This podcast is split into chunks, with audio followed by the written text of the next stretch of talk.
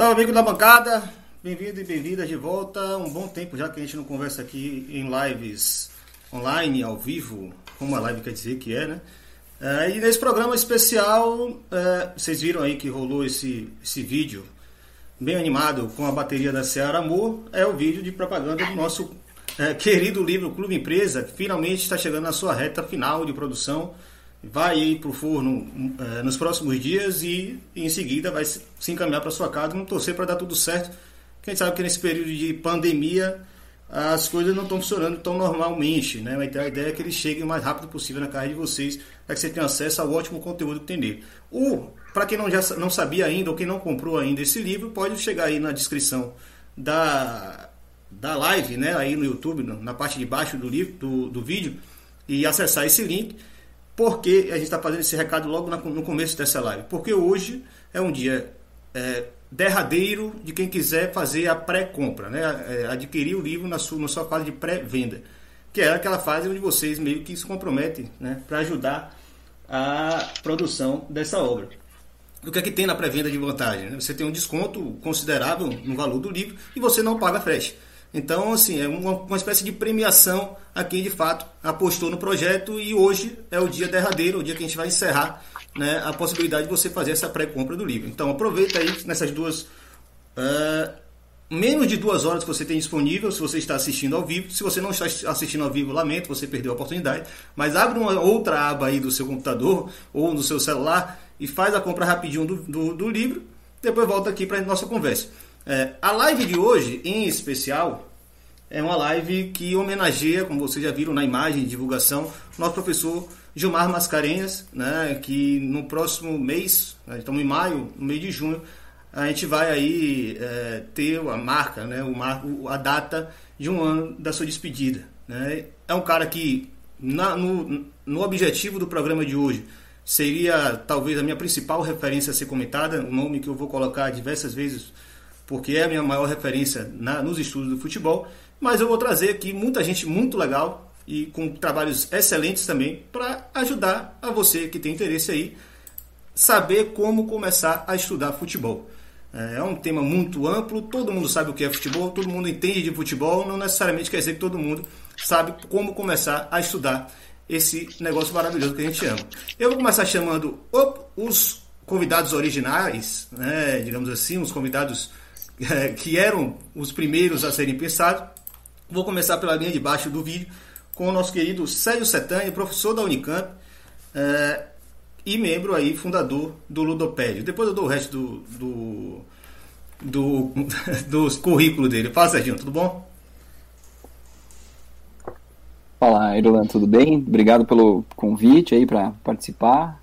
Enfim, deu certo, né? Já era uma conversa que a gente tinha feito há algum tempo e, e não, não deu certo anteriormente, mas é um prazer estar aqui dividindo a, a bancada né, com, com todos vocês, pessoas queridas aí que conheço já de algum tempo. E vamos lá, vamos lá para conversar um pouco sobre esse tema aí que me fascina, que é o futebol, e ainda mais estudar o futebol, né? Porque muita gente às vezes pensa que futebol não se estuda, né?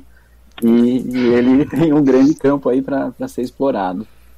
Maravilha. O, o, próximo chamado é um colega do próprio Sérgio Setani no, no famoso né, e, e muito útil para a gente, muito importante para a gente, que é o portal Ludopédia. Vou chamar ele Marco Lourenço, que é historiador do futebol e também um dos editores do portal Ludopédia. Fala, Marco. Boa noite, Irlan. Vocês estão me ouvindo bem? Estamos sim. Sim. Beleza, tudo bem? Boa noite para todo mundo. Prazer estar aqui hoje como visita, não anfitrião mais. A gente teve um papo ótimo né, com o Ilan no Ludopédia em casa. É, foi um dos primeiros e nos ajudou até né, dar sequência naquilo, porque foi uma, um papo muito bom e nos encorajou a continuar fazendo as lives até hoje. Boa noite para todo mundo. Espero que a gente possa dividir experiências aqui e pregar a palavra da divulgação científica, que é o que a gente tenta fazer aqui com o Ludopédio. Boa noite para todo mundo. É bem lembrado, né? Está falando aqui, inclusive, da importância da pesquisa acadêmica nesse momento aí que é, temos, temos sido muito atacados e pela nossa principal autoridade, né? Vamos falar sobre isso também durante o decorrer dessa discussão, até porque o campo de estudo de futebol né, sempre foi, inclusive, é, colocado como campo marginal. Né? A gente precisou ralar, né? nossos próceres, nossos, nossos ancestrais, digamos assim, ralaram muito para tornar esse campo é, o que ele é hoje. A nossa terceira convidada, que não é necessariamente uma editora do Ludopédio, mas escreve para o Ludopédio, é minha amiga Leda Maria Costa, que tem uma grande participação no Laboratório de Estudo de Mídia e Esporte, que é exatamente o que eu honrosamente faço parte. Boa noite, minha querida Leda Maria. Boa noite a todos aqui. Estou é, super feliz de participar desse programa, que eu sou super fã.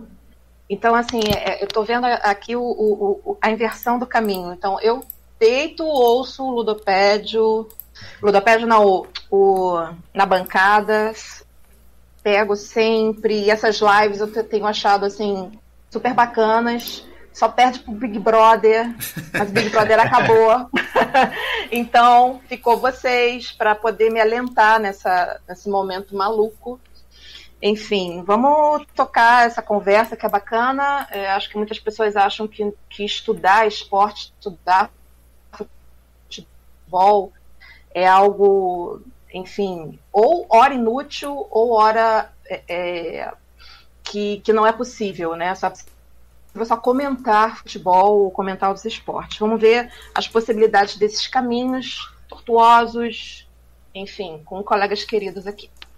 Maravilha. Para finalizar, os convidados, esse que não é convidado, já é um membro fixo na bancada desde os seus princípios, apesar de aparecer muito pouco, é, esse é a segunda, a segunda live seguida que ele está aqui com a gente. Né? Meu parceiro Anderson Santos, é, professor da UFAL e também pesquisador do futebol, está hoje fazendo doutorado em, na UNB. Salve engano, ele vai se apresentar e vocês já conhecem ele há algum tempo. Salve, Anderson. Isso, boa noite, Irlan, Leda, Sérgio, Marco.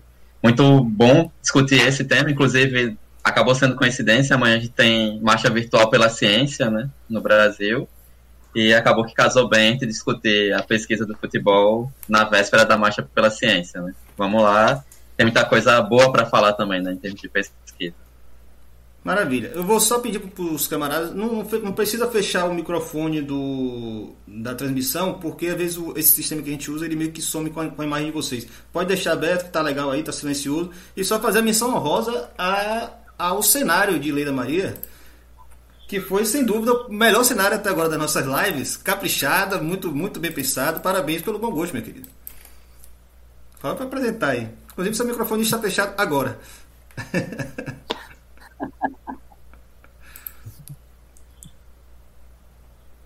Ela esqueceu. A coisa de live é complicada, vou te é, dizer, né? Você vai pegando as manhas. Tá ouvindo agora? Agora sim, vai pegando as manhas pouco. Oh, vou pegando. Aproveitar que você já está aí no. Então, só falando do cenário? É, fala aí do seu cenário.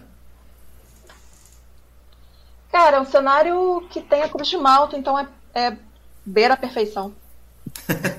Só isso, né? Tá bom. Eu vou aproveitar que você já está aí no, na, com a boca na botija, literalmente. É, vou fazer o primeiro bloco. Vou abrir o, o programa, o, a live de hoje, a transmissão de hoje, com o bloco inicial que a gente tinha planejado. Primeiro, cada pesquisador desse ele vai meio que se apresentar, dizer, dizer é, qual a pesquisa dele, quais os programas que eles passaram. Por exemplo, tem dois aqui que são mais longevos, com todo respeito, apesar de serem muito jovens de espírito, e dois mais jovens, né, que são os convidados Marcos e Anderson. Então, cada um tem uma história, né, um, um percurso diferente. Estamos falando de uma pesquisadora que nasceu, cresceu e sempre se desenvolveu no Rio de Janeiro, outros dois de São Paulo, que também tem passagem pelo interior, Anderson, que é nordestino, mas já passou pelo extremo sul do país e já está agora, inventou de ir para o Planalto Central. Então, assim, são trajetórias bem distintas. É, é, perfis distintos de pesquisa e temáticas diferentes. Então é interessante essa diversidade para você que está interessado a entender como é que existe esse campo do futebol hoje, né, de estudos do futebol, é, cada perfil desse aí vai ajudar a complementar um panorama. Quem sabe em outras oportunidades vão existir outros também. Então vou começar por Leda Maria. Fique à vontade, Leda, para falar um pouco da sua trajetória enquanto pesquisadora do futebol. Bom, eu adorei longevo. Longevo. realmente muito bom. Eu adoro a, a, a, o vocabulário de Irlan. Assim, quem convive com ele sabe que é uma riqueza de vocabulário conviver com, com esse Ô, rapaz. eu prefiro jovem há mais tempo. Não, eu achei longevo assim.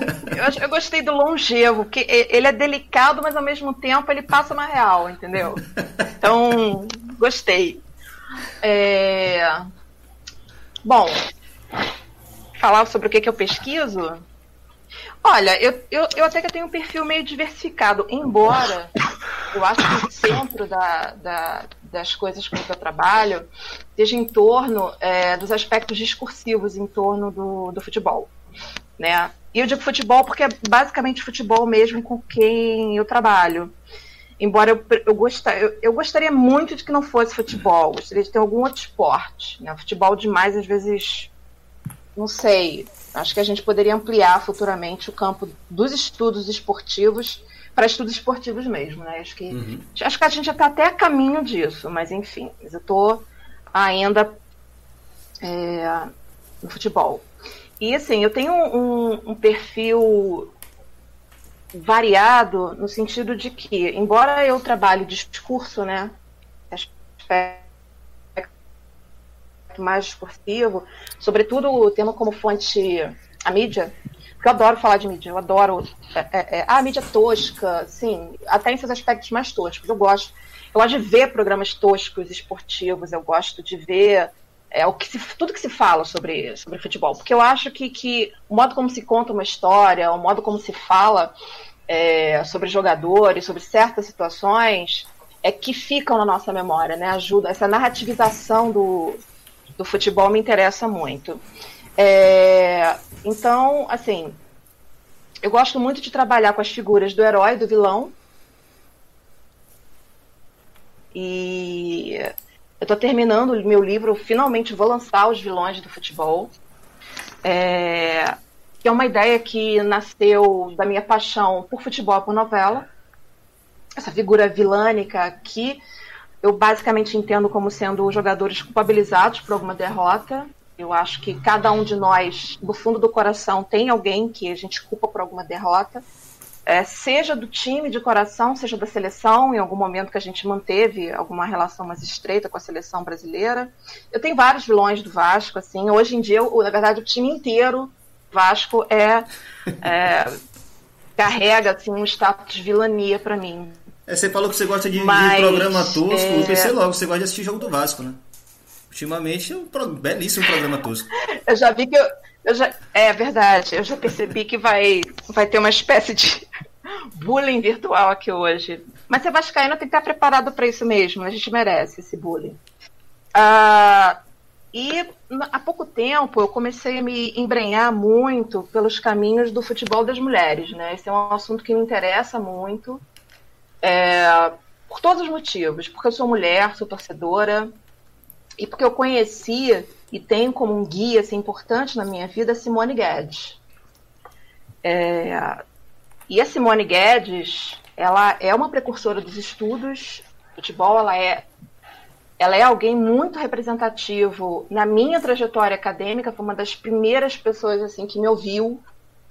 E, enfim, e acho que essa referência dela, somado ao fato de, de ser uma temática que há alguns anos tem sido alimentada, gestada é, por pesquisadoras e pesquisadores, eu tenho tentado me fixar um pouco na, pensar um pouco qual o lugar da mulher no, no, no futebol.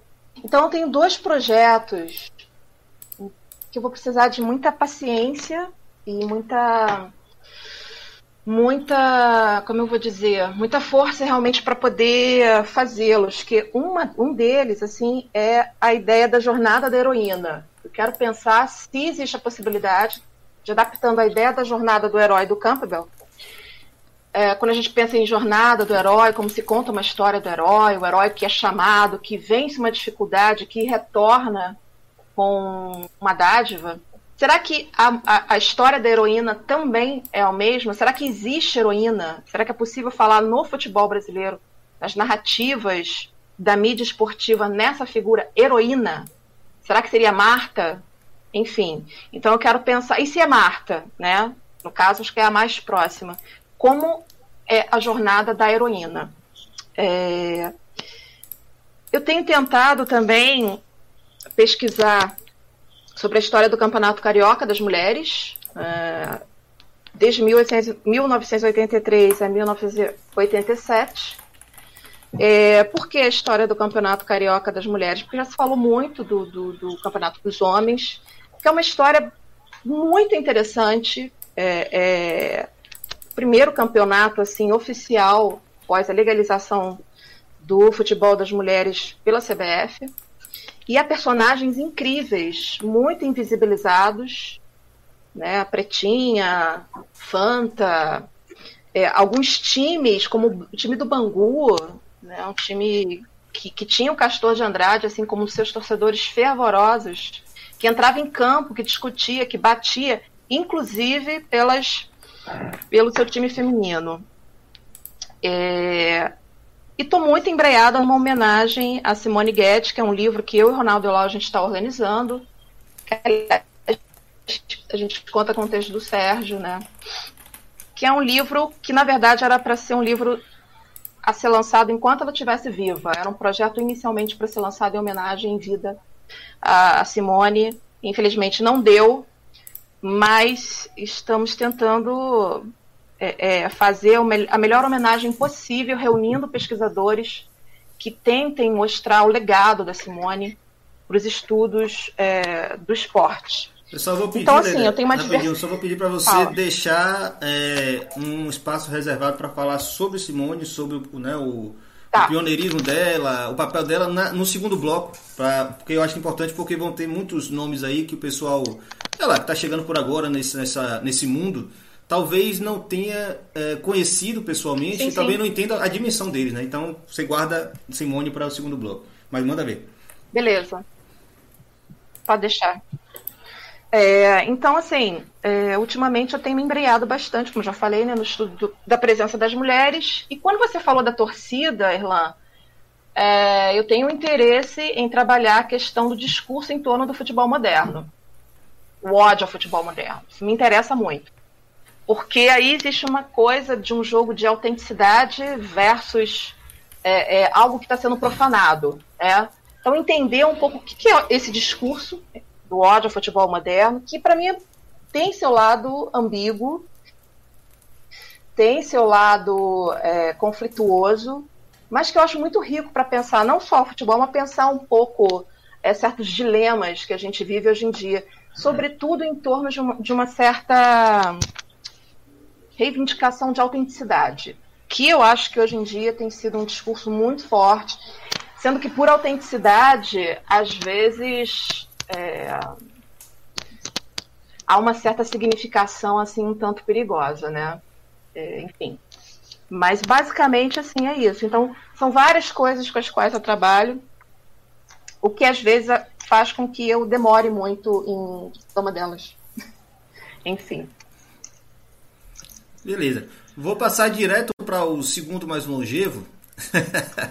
Mas vou rapidinho só fazer um recado pessoal que apareceu aqui nas lives, né? Que é sempre bom prestigiar o pessoal que manda mensagem. Tem muito abraço para todo mundo, que a gente que é muito conhecida de vocês, de longas datas, de longos rolés. Só fazer a menção rápida. Lu Castro, Raul Andreucci também é membro do Ludopédio. É, é, Vicente Magro, meu parceiro, amigo da gente também da UERJ. Fred Rangel, sempre presente. Renata Saed, sempre presente. Adila Ganã, quanto tempo, né? Ganã, Orinchana aí, Ruxa. É, Marcel Diego Tonini, nosso, o próprio perfil do Ludopédia apareceu aqui pra gente, é óbvio.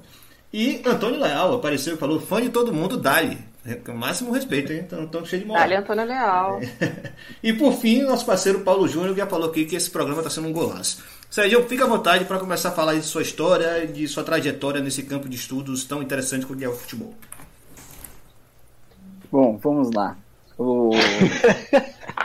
então, agora vai a noite toda. Ixi, Maria. Ei, Marcão. É, eu, eu sou da educação física. É, toda a minha trajetória ela foi feita dentro da educação física. Talvez aí a, eu fiz a graduação na Unicamp, que é o local onde eu, dou, onde eu trabalho agora. E a Unicamp tem uma particularidade entre as diversas universidades é, que tem a faculdade de educação física, que é ter um, um campo de ciências humanas muito forte dentro da, da, sua constituição, dentro do currículo, né?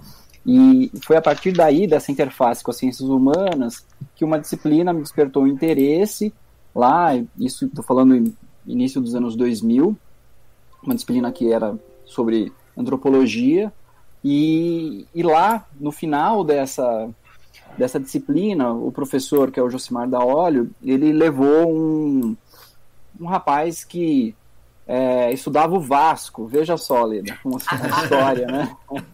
Esse a gente rapaz é o, realmente é a história. Ricardo, né, lá da UFMG, na época ele fazia doutorado na Unicamp, e o, e o Josimar, eu acho que ele era co-orientador do trabalho do Silvio, ele falou, ó, vem aí dar uma aula sobre futebol para relacionar com antropologia e tal, eu falei, meu, pô, eu entrei aqui na, no curso de Educação Física com a intenção de, de sair um, um treinador, um preparador físico, e, mas isso aí está respondendo talvez muitas das questões que me, me trouxeram para a educação física, que era né, esse vínculo com o futebol. E foi uma, uma possibilidade de pensar o futebol num, num outro lugar, que não do, do, treinamento, que não da área biológica, mas sim das ciências humanas. Aí, no, no final dessa disciplina, eu me aproximo do professor Josimar, passo a integrar o, o grupo de estudos dele. Isso é algo muito comum né, especialmente na, na, universidade pública, né, a presença é, desses docentes, das, das, docentes, enquanto atuação para além da sala de aula.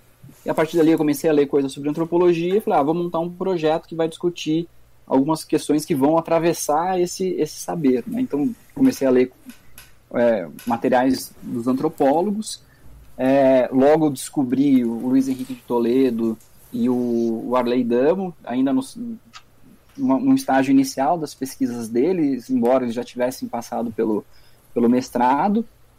E estamos falando de uma época, isso é, é interessante pensar, que não faz muito tempo, mas é, não tinha internet como ela tem hoje. Então você não encontrava nada na, na internet, né? Você tinha que fuçar mesmo nas bibliotecas para encontrar uma referência e a biblioteca, se ela não assinasse tal revista, você provavelmente nem ia ficar sabendo da, daquele artigo. Então eu, eu andei muito pela Unicamp, nas mais diversas bibliotecas que tem, caçando coisas, assim, achava lá coisas que estavam lá perdidas em alguma revista e trazia para o Josimar, ó, oh, que eu achei, não sei o quê.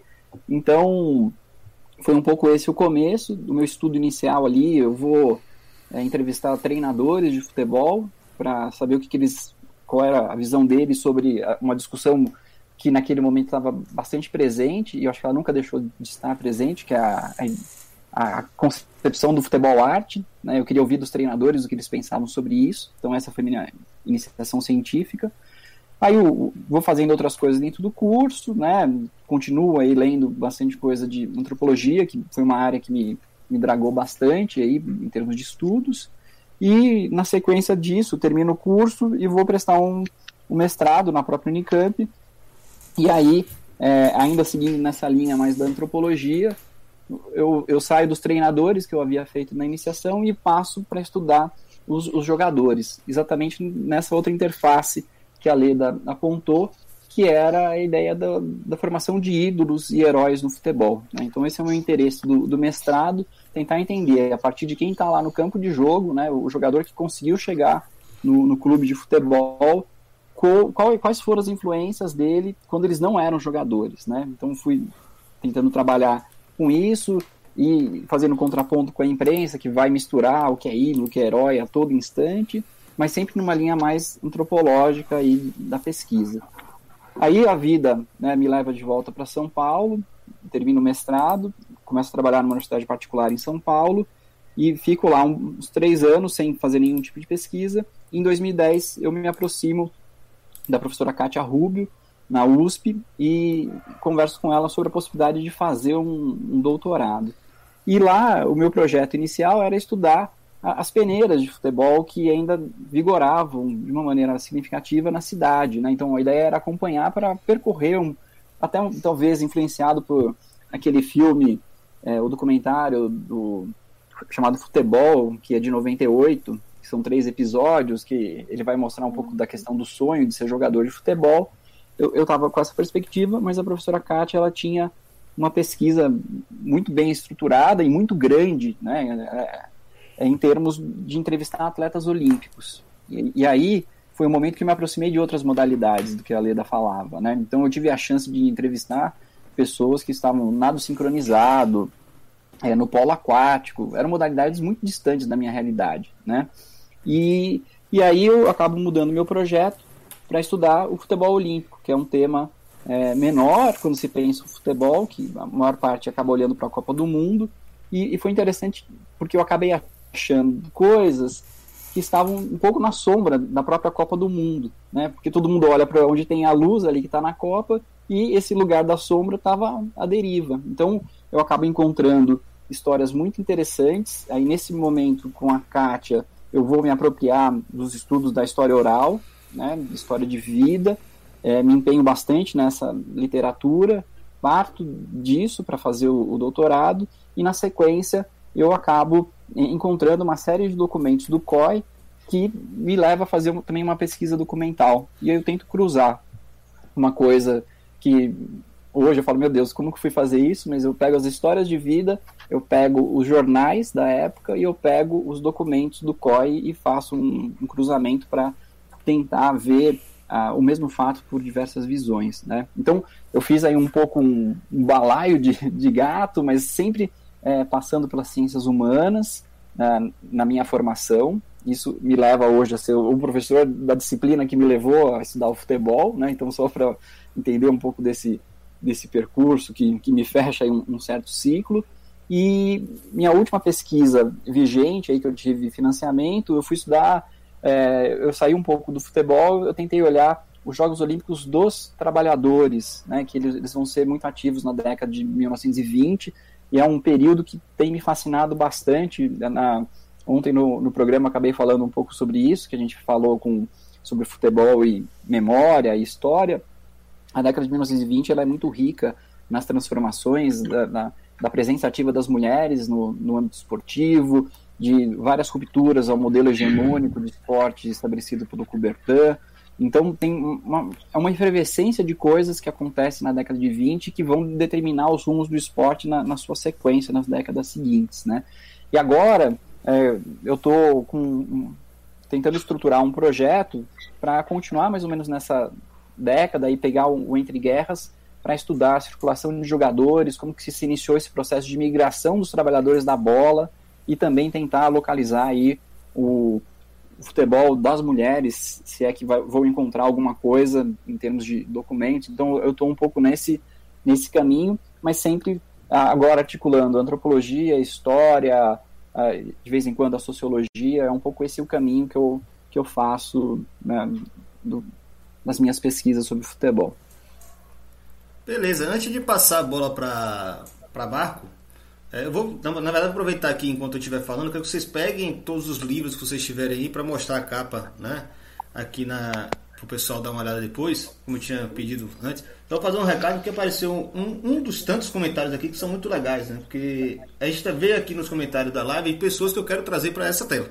Então, assim, fico naquela coisa, pô, tem que chamar essa pessoa, vou ter que anotar, fazer um fluxo. Como não dá para fazer live todo dia, e ninguém tem saco para ver live todo dia, então a gente faz uma por semana e tenta juntar pelo menos quatro pessoas de vez para fazer um bom debate. Uma delas é nossa querida Luísa dos Anjos. Ah, Luísa Aguiar, né? Que é uma pesquisadora aí que tem é, firmado muito bem, dos seus trabalhos tem sido muito elogiada e apareceu aqui, não pedindo um abraço para ela, pedindo um abraço para os estudantes do IAPMG de Formiga, que estão começando a se enveredar nessa, nessa de pesquisar futebol e estão acompanhando a live. Então, um grande abraço para e um beijão para Luísa e para a galera do IAPMG de Formiga. Eu, quero, eu, desculpa a minha ignorância, não sei se Formiga é uma cidade ou, ou, ou um bairro, né? Mas eu sei que Luísa é, é, de Belo Horizonte. Inclusive, já tomei é um com ela. É, eu creio que é uma cidade, né? Eu já tomei uma cervejinha com ela ali em Belo Horizonte. Uma pessoa que eu nunca tomei um, uma cervejinha, infelizmente, desses quatro todos aqui, ou nunca tive uma chance de trocar uma ideia presencial, é Marco Lourenço. Por algum desencontro da vida, por mais que a gente tenha, tenha participado de uma série de eventos em comum e tenha muitos amigos em comum, a gente nunca se bateu. Então, Marco, fica à vontade para falar a sua história e eu também aprender um pouco quem é você. Ila, é, minha, minha, a minha vida acadêmica eu não vou falar que é uma tragédia porque a vida é tão longa. Que dá tempo da gente. Dá pra gente, gente fazer novas cagadas pela frente. Então, assim, ó. Então eu não vou dizer que eu fiz uma grande cagada acadêmica porque eu posso me superar, mas eu tenho, tenho perseverança de que, que basta paciência para isso. Bom, como você falou no começo, eu sou historiador de formação, daqui da FEFELESH, da, U, da USP. Uh, embora sempre gostei de futebol como todo mundo aqui, joguei bola em escolinha, treinei tudo. Estudar futebol não foi óbvio para mim no começo. Talvez pelo motivo que você falou no começo da conversa, pela estigmação, a estigmatização do, desse tópico dentro da história. Uh, tanto que a minha científica tratou de, da Guerra das Malvinas, cobertura da imprensa sobre a Guerra das Malvinas, então estava um pouco distante de futebol, mas, mas ao mesmo tempo, sem perceber, eu também já estava estudando um pouco o impacto da Copa de 78, esteve envolvido na minha pesquisa, mas não era minha intenção estudar futebol. Para minha, minha minha relação com o futebol é muito possessiva, então bastava eu torcer para o meu time de coração que estava tranquilo. Uhum. Até alguns horizontes começarem a se abrir. Inclusive, quando me formei, me formei na graduação e me deparei com a seguinte situação: eu estou confuso, eu não sei para onde eu vou no, na pós, no mestrado. E o tema da sua, dessa nossa conversa, que é como estudar futebol, eu acho que é muito legal, porque não só para a nossa audiência aqui, estou vendo que tem bastante gente acompanhando a gente, mas a maior parte dessas pessoas já aprenderam a como começar a estudar futebol. Mas para quem está no começo mesmo, está na graduação, é, às vezes terminando a graduação, é, acho que tem uma coisa que eu acho que é legal dizer que faz parte ficar confuso o tempo todo, por um certo tempo, é, faz parte errar, faz parte cancelar, mudar de caminho no meio, do, né, no meio da sua pesquisa. Eu ia estudar cinema e história é, durante um certo período. Eu, inclusive, elaborei projetos para isso. Até que eu conheci o Flávio, Flávio de Campos, na história, e ele me falou do curso na pós. E eu assisti como ouvinte, ainda na graduação, curso na pós, espiei a aula, achei, achei absurdo o que eles estavam falando. Como é que eu não sabia disso?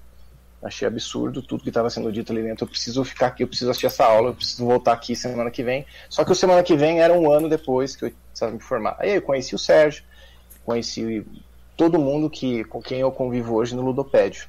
E a partir dali eu abandonei o que eu estava fazendo e fui estudar futebol. Mas estudar futebol desde o começo.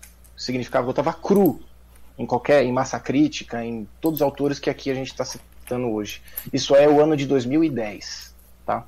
Talvez 2009 para 2010. Essa trajetória foi um estirão, digamos, um amadurecimento intelectual meu, porque daí pela primeira vez na minha vida eu tive realmente certeza de para onde eu queria estudar. Eu acho que todo mundo na graduação fica um pouco assim, perdido durante um tempo. Suas possibilidades são enormes. E até um dos livros que eu separei aqui, na verdade eu separei dois, queria separar outros, não são de, não são de futebol. Eu estou falando agora como professor de história, mas como historiador, que antes da gente escolher estudar história do futebol, por exemplo, a gente tem que estar pronto para ser um bom historiador de qualquer forma. Né? Assim como o sociólogo do esporte também tem que estar pronto para ser um bom sociólogo de qualquer forma. Afinal, para mim, para minha, para minha formação como, como historiador, não tem história que não seja apenas história social. O futebol é, é, é, é isso que me encanta para estudar, mas é, ter suas bases de formação bem estabelecidas nesse momento vai fazer toda a diferença. Bom, para encurtar um pouco, meu mestrado foi estudar, é, eu fui estudar a rivalidade clubística entre Palmeiras e Corinthians, mais especificamente no período de construção dos seus estádios. Então, eu pego um recorte de 1917 até 33, é, onde essa rivalidade começa a pautada na imprensa e como que esses estádios começam sendo paradigmas também dessa rivalidade. Uh, mostrando essas comunidades da cidade de São Paulo. Então tem um pouco de, óbvio tem história, óbvio tem um pouco de geografia urbana, e nisso conheci o Mascarenhas na época também para isso, dentre tantos outros autores, né? Mas acho que vale a menção honrosa. E desde então defendi, já faz um bom tempo, e eu estou agora nesse período de quase seis anos, seis a sete anos, tentando, trocando de tema de doutorado todos os anos. Então, o que eu posso dizer hoje é que eu sou um... importante é a honestidade, a sinceridade, né? Tem que ser. É. Ué, é, é, isso aqui é pra gente contar para as pessoas como é que estuda futebol? Pois é. é. Então, nem sempre dá certo. Então, para resumir, eu acho que hoje estou desempenhando um bom papel de, de, de divulgador científico. Então, mas eu espero ter uma brechinha para voltar a estudar e a gente volta a falar depois. Maravilha. Pô, faltou o nosso parceiro Anderson, né? Que tá aí também. Já quem, quem acompanha na bancada o podcast, o o, agora, nesse período de transmissão, já sabe muito do que Anderson estuda. Né? Eu sempre convido ele para falar dos assuntos mais difíceis, porque eu sei que ele está acompanhando e ele vai dar boas respostas. Entre eles, essa questão da economia política do futebol. Né? Acaba que, que estuda, principalmente do ponto de vista da TV, né? do, do mercado televisivo. É, inclusive, eu queria que você falasse do seu livro, que também está aí disponível no mesmo site que está vendendo no Clube Empresa, está vendendo o, o, livro de Anderson. E aí, enfim, para esse momento histórico, ele é muito importante para a gente imaginar o que vai ser do futebol no futuro. Manda ver, Anderson. Então, eu sou jornalista por formação, né? comunicador social, já nisso também te denuncio um pouquinho dos tempos que a gente fez a graduação, na época que jornalismo era habilitação, né? não era é, formação, mas eu faço questão de falar que é comunicador social, que a parte social da, da profissão é extremamente importante. E, na verdade, eu escolhi o jornalismo muito cedo, quando criança, porque eu sou, eu costumo dizer que o futebol é a parte fundamental da vida. Então, o jornalismo era a forma, eu nunca tive, nem pensei, nem sonhei em ser jogador de futebol, então era a maneira de eu trabalhar com isso. Desde criança, eu tenho, ainda hoje, né, eu tenho cadernos que eu anotava estatísticas, jogos, não só do futebol, né, de outros esportes. Comecei nas Olimpíadas de... Né? É, Você não sonhou Comecei nas Olimpíadas de 96 e dali até entrar, um pouco antes de entrar na universidade, eu tinha um caderninho e tal, sabe? agora tem internet, não precisa anotar nada, tenho os cadernos guardados. Além, claro, né, da a minha formação de leitura, a minha alfabetização basicamente formado por Turma da Mônica por um lado, algo tradicional, e revista Placar do outro. Né? Então, até hoje também eu tenho minha coleção de revistas da Placar, a quase falecida Placar, que mantém só edições especiais. Isso me levou para o jornalismo, então, queria fazer o jornalismo para ser jornalista esportivo, mas durante a graduação, a questão da política, é, movimento estudantil, acabou me encaminhando, inclusive, como objeto de estudo para outras coisas. Então, na graduação, minha iniciação científica foi estudar estética com o professor da filosofia e lendo Lukács, né? Então, foi um caminho totalmente diferente. E meu TCC não foi nem isso, meu TCC foi sobre o caso de, de uma TV pública, pública estatal aqui de, de Alagoas, porque nessa época eu tinha me aproximado com análise de discurso de tradições francesas e com a economia política da comunicação por um grupo de estudantes que a gente é, tinha um, uma perspectiva radical, mas a gente queria uma teoria comunicacional que fosse mais ligada a essa prática é, cotidiana, né? que a gente pudesse juntar esse tipo de análise. E, e aí, para o mestrado, eu terminei em 2010, para o mestrado, apareceu a oportunidade de, de, eu tentar seleção de mestrado na Unicinos, né, em São Leopoldo, programa de pós-graduação em comunicação, é, que é um dos bem melhor avaliados do Brasil, e eu precisava fazer o projeto rápido e tal. E no mês que eu estava pensando no projeto, saiu uma decisão do CAD, né, Conselho Administrativo de Defesa Econômica, sobre um processo histórico de 13 anos relativo à, à transmissão da Globo do Campeonato Brasileiro de Futebol, Clube dos Três e tal. E ali eu vi que, não, posso estudar isso aqui, né? E aí eu comecei a estudar, então a decisão, o termo de cessação de conduta saiu no final de 2010 e eu pude, durante os dois anos do mestrado, acompanhar o meu objeto modificando. Então, eu acompanhei é, diretamente a mudança do modelo de negociação coletivo para o individual por clubes. E aí a minha dissertação de mestrado termina no primeiro, depois do primeiro ano desse modelo implantado, né? Defendi em 2013 e aí eu tinha todo, o, todos os elementos para contar essa história e na época o CAD disponibilizava todo o processo é, no site. Então eu fui lá ler mais de 4 mil páginas para dar conta do processo. E aí a minha área de pesquisa é economia política da comunicação, fiz o mestrado com o saudoso professor Valério Cruz Britos, e ao contrário, eu acho, da, quem está aqui, o meu processo em relação ao futebol é eu trazendo este objeto, que seria estranho para uma teoria crítica, né? tem todo.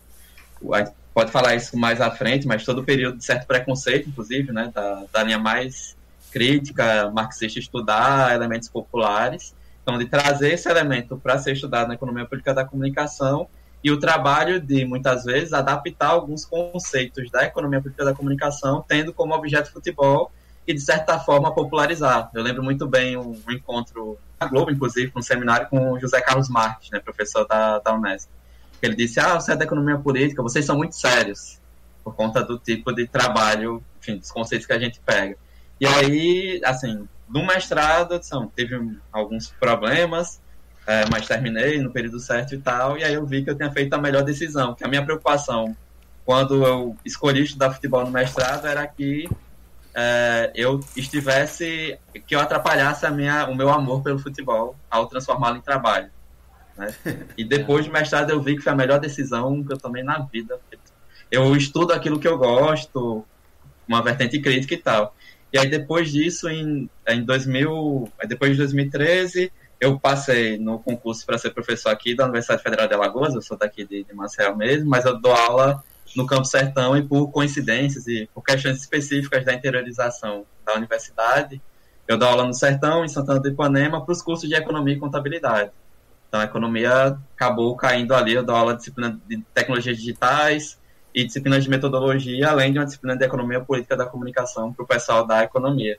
E aí, nesse prazo, eu dei um tempo em seleções e tudo, me dediquei à adaptação mesmo para ser professor, e em 2018 eu passei na seleção de doutorado na Universidade de Brasília, na antiga linha de políticas de comunicação, que hoje é, é uma linha ligada ao poder.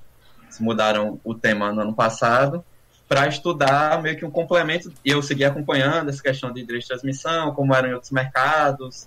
Com a Irlanda, a gente vem tentando fazer uma discussão para propor, depois que nós terminarmos os nossos doutorados, uma economia política do futebol, né, não uma economia política da comunicação aplicada ao futebol. É um projeto é, a médio prazo, ao menos por enquanto. E no doutorado eu estudo meio que uma continuação do que seria a minha pesquisa. Então, eu fiz toda a análise relativa apenas ao brasileiro, mas com alguma conjuntura de outros torneios que eu sigo acompanhando. E agora eu estudo em termos de regulação, né, estudar política pública, o que tem na lei sobre transmissão de eventos esportivos. É, antes da, da quarentena, a proposta era fazer uma espécie de comparação entre as questões legais de Brasil, aí considerando no Brasil as propostas de lei que tem no Congresso, é, tanto na Câmara quanto no Senado. A Argentina, né, o Futebol para Todos está, estava na, na lei de meios e depois foi detonado pelo Macri. E no México, que é, houve uma mudança sensível na Constituição e houve uma nova lei de comunicação também, que todo o caso da Argentina e do México consideram a transmissão esportiva, especialmente de alguns campeonatos de futebol, Jogos Olímpicos, como algo de interesse nacional e por conta disso o acesso deve ser livre e aberto. E aí o, a minha proposta hoje, né, na, no doutorado, na verdade, depois de ter passado pela qualificação no final do ano passado, é que é de mostrar os casos de Brasil, Argentina e México, mas antes propor um modelo regulatório que considere concorrência entre as mídias, justiça no modelo possível né, para esse caso, a gente está pensando na perspectiva liberal-democrática, né, não na perspectiva radical, é, e de o máximo possível de livre concorrência para que tanto os times de futebol quanto é, as empresas que vão contratar esses direitos de transmissão, quanto o torcedor, telespectador, consumidor, não percam nessa disputa que é basicamente o que vem acontecendo. E aí, no ano passado, é, mudou o contrato né, dos direitos de transmissão, depois de oito. Depois é isso, de seis, seis anos, sete temporadas, aliás, com o Grupo Globo transmitido quase que sozinho, a banda ainda pegou até 2015, mas já nesse modelo de transmissão individual, é de acordos individuais, mudou ano passado para uma divisão mais é, igualitária, com a Turner transmitindo na TV fechada, com, com o Atlético Paranaense não transmitindo o jogo é, no PPV, toda a confusão do Palmeiras e, e, acordos com a Globo edição. Eu preciso escrever até 2018, porque se eu não escrever um livro sobre isso a partir da dissertação, eu vou ter que escrever um negócio ainda maior. E aí saiu, pegar os direitos de transmissão do Campeonato Brasileiro de Futebol, que é este livro, saiu ano passado, é da editora Apris, porque aí eu tive que acrescentar um monte de coisa, ele ficou grandinho, porque apesar de tirar a parte teórico-metodológica para facilitar a leitura e ter acesso mais direto à discussão é, do, do meu objeto de estudo, mas eu precisava publicar logo antes que é, eu tivesse que escrever praticamente um outro livro sobre esse novo processo. Né? Eu publiquei ano passado e eu continuo meio que estudando algumas outras coisas também, é, com Irlanda, questão, além da questão da economia de futebol, a gente faz parte do Baião de Dois, né, que é um podcast de futebol nordestino também da Central 3, que vem que há quatro anos já e que veio me trazer outras discussões que eu faço em paralelo, né, em produções paralelas. Então, a discussão sobre a bifiliação clubística, né, o torcedor misto, que eu sou, inclusive, né, eu venho um processo de ser mais torcedor do meu time local do CSA do que meu time de fora mais recentemente, inclusive por questões políticas e tal, mas tudo isso acaba sendo mais tocado, né? O, o peso eu consigo ver enquanto é, torcedor misto e torcedor daqui de Alagoas o peso de que a transmissão televisiva, do rádio, enfim, da maior visibilidade alguns times têm para escolha de clubes, para manutenção de clubes também, né? O CSA subiu para a Série A ano passado, eu vivia na internet brigando com jornalista do, do eixo Rio-São Paulo e até de Recife, porque achavam que o CSA é, já estava rebaixado desde o início, ou que o CSA deveria aproveitar para se estruturar por falta de informação, né? por preconceito, literalmente, porque inclusive de, dos pontos corridos até hoje, né, 2013 para cá, só dois times fora de Ceará, é, Pernambuco e Bahia, aqui no Nordeste, disputaram pontos corridos. América de Natal em 2007, que é o de pior campanha da história dos pontos corridos, e o CSA ano passado. Então isso para mim é muito relevante. Eu acabei, comecei a produzir em paralelo também sobre isso. Acho que é isso, irmão. Beleza. Bom, feita a devida apresentação mais profunda, né, de cada um para todos e para quem está assistindo aí, é, a ideia foi que a gente partisse disso aí para discutir mais precisamente as grandes referências de cada um ou que todos né, identificam como grandes nomes do campo de pesquisa do futebol. É, não é novo, né? É sempre bom lembrar. A gente fala muito que o campo precisou superar o, o, o estigma, né? como o Marco colocou muito bem. O termo é esse, né? O estigma do, de um objeto que não tem é, é, validade científica, né? Um, os fenômenos relacionados, sociais relacionados ao futebol não devem ser considerados é, é, importantes o suficiente para merecerem pesquisas acadêmicas. Isso foi precisou ser atravessado ao longo de décadas.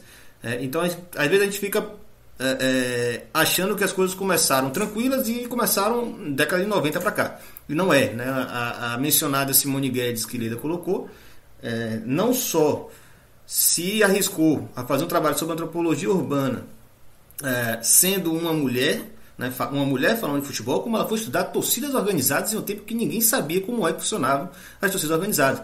Né? Então, é, esse nível de, de, de protagonismo precisa ser observado e eu queria que cada um desse o seu parecer. Né? Quem são os nomes que vocês acham que são fundamentais de serem colocados? Antes de passar a bola, vou, vou começar por Lida de novo, né? fazer o mesmo círculo aqui que a gente fez na primeira rodada. É, um abraço também para Aira Bonfim, nossa amiga também que participa desse círculo de, de estudo do futebol. Tem um trabalho belíssimo junto ao Museu do Futebol do Pacaembu, né, de resgate da história do futebol de mulheres, né, das grandes figuras do futebol. Inclusive o Lucas também está aqui, trabalhou fez parte desse importante processo que com certeza já está na história. Né? A marca que vocês deixaram é, não tem como negar. Então, um abraço também para Arthur Maza e o outro rapaz foi Leonardo Ferreira, que se identificaram aí com, com a história de Marco Lourenço sobre esses dilemas né, dos objetos, se futebol realmente deve ser, deve seguir. Existem muitas coisas que né, atravessam aí o nosso cotidiano e também nossas decisões nesse mundo todo. Como o Anderson falou, a gente, eu é, é, tento com ele desenvolver algumas questões sobre a economia política do futebol. É, a gente tem as nossas próprias pesquisas. É, nossos caminhos são bem distintos, inclusive ele é muito ligado à economia política, ele né, preside, ou presidiu, não sei agora, a seção brasileira da ULEPIC, né, União Latino-Americana de Estudo de Economia Política da Comunicação, Cultura e Informação, enquanto eu acabei, hoje, estou estudando mais geografia urbana, geografia humana, né, sociologia do que necessariamente isso, mas nunca você, consegue abandonar o objeto. Então, Leda, você começa. Ah, ah, tem um recado inclusive. É, esse levantamento é interessante para quem estiver assistindo ou ouvindo no podcast depois, né, que a gente vai extrair esse áudio e jogar em podcast, é, porque essas referências quase todas estão disponíveis no site do Ludopédio. Então o Ludopédio ele é assim, um, um curador, digamos assim, do nosso estudo do futebol no Brasil. Né? O portal que fato que salva a vida de muita gente. Até para pegar uma, como eu falei na live do Ludopédio, quando, quando eles me convidaram, nem que seja para abrir o site para achar a, a, referência certinha de um artigo, você vai abrir o site do Ludopédio. Quanto mais para baixar um PDF ou tem uma referência de um livro que você pode comprar ou não. Então, é, quem tiver aí, pega caneta e papel e vai anotando os nomes de cada um. Vai falar aqui os livros e pode ir no site do Ludopédia, com certeza você vai encontrar. Leda, fica à vontade de começar essa conversa. É, obviamente, já falando aí, como eu tinha pedido, sobre a história de Simone Guedes, pioneirismo dela e a sua influência no campo de estudo do futebol que a gente tem hoje. Bom, é, falar da Simone é falar de, um, de uma pesquisadora fundamental para os estudos do esporte, do futebol especificamente. Na verdade, o referencial que eu tenho da, da Simone, o primeiro referencial, a gente não tem a materialidade dele, pelo menos editado em forma de livro, né? Que é a tese, a, a dissertação dela, defendida em 1977, que é o Futebol Instituição Zero, é que, que é, antes de falecer, ela tinha alguns planos de, de, de publicá-lo, transformar em livro. É incrível, isso, isso eu acho muito incrível, porque é um livro, é, uma, é, é, um, é um, uma obra fundamental que não foi publicada. E com o incêndio né, do Museu Nacional, a gente perdeu uma das cópias possíveis dessa dissertação. Uh, talvez tenha uma ou duas no máximo, mas de qualquer modo, ela foi lida e espalhada o suficiente para a gente ter noção do quanto ela foi importante e também porque a Simone Guedes vai estar presente no, no livro que eu acho inescapável, que é o Universo do Futebol. Dá para ver? Isso aí, começa a botar o, o livro na tela. so, levanta só mais um pouquinho, porque ele, ele, é, ele é compridão, né? Ou ele é, ele é esticado. É, é isso aí. Foi? Maravilha, deu para ver. O Universo do Futebol, que é um, um, livro organizado pelo Roberto da Mata, do qual a Simone também participa, né, com um artigo, é, assim como Luiz, o, tem Luiz Felipe Baeta, Arno Vogel, e o texto do, do, do, do da Mata, que abre esse, esse livro, que é um livro importante no momento em que os estudos sobre o futebol, ele, ele tinha uma, uma certa, um certo estigma em torno dele. Futebol, um estigma de ser um, uma recreação tanto alienante, né? Então, para que estudar futebol? Para que estudar algo que, é, é, na verdade, não seria mais do que um entretenimento e um entretenimento de pessoas é, que não não seriam classificadas como assim alguém intelectualmente é, como é que eu vou dizer? Não seria um. Merecedora de atenção. Exatamente. Uhum. Bom, vamos, vamos, vamos, ser sinceros, assim. É popular. Exato. Né? Tudo que é popular, algumas a maioria das atividades populares, elas não recebem a devida atenção.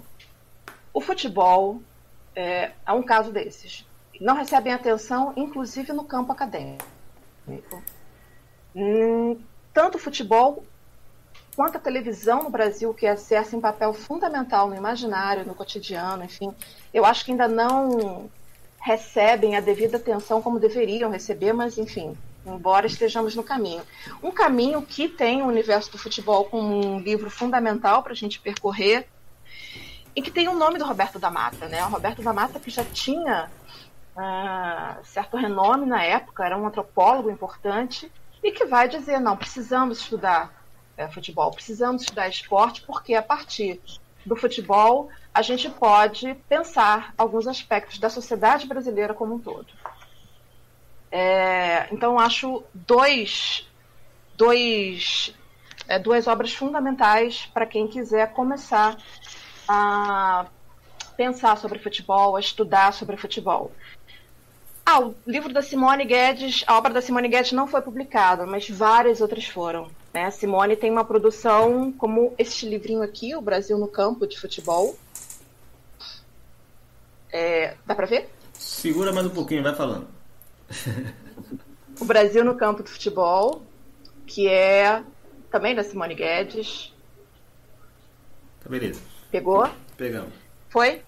Foi. Ah, que tem um estudo delicioso sobre a Copa de 50, é, que aliás foi um estudo importante para a ideia de se pensar um pouco o que significa derrota no Brasil, né?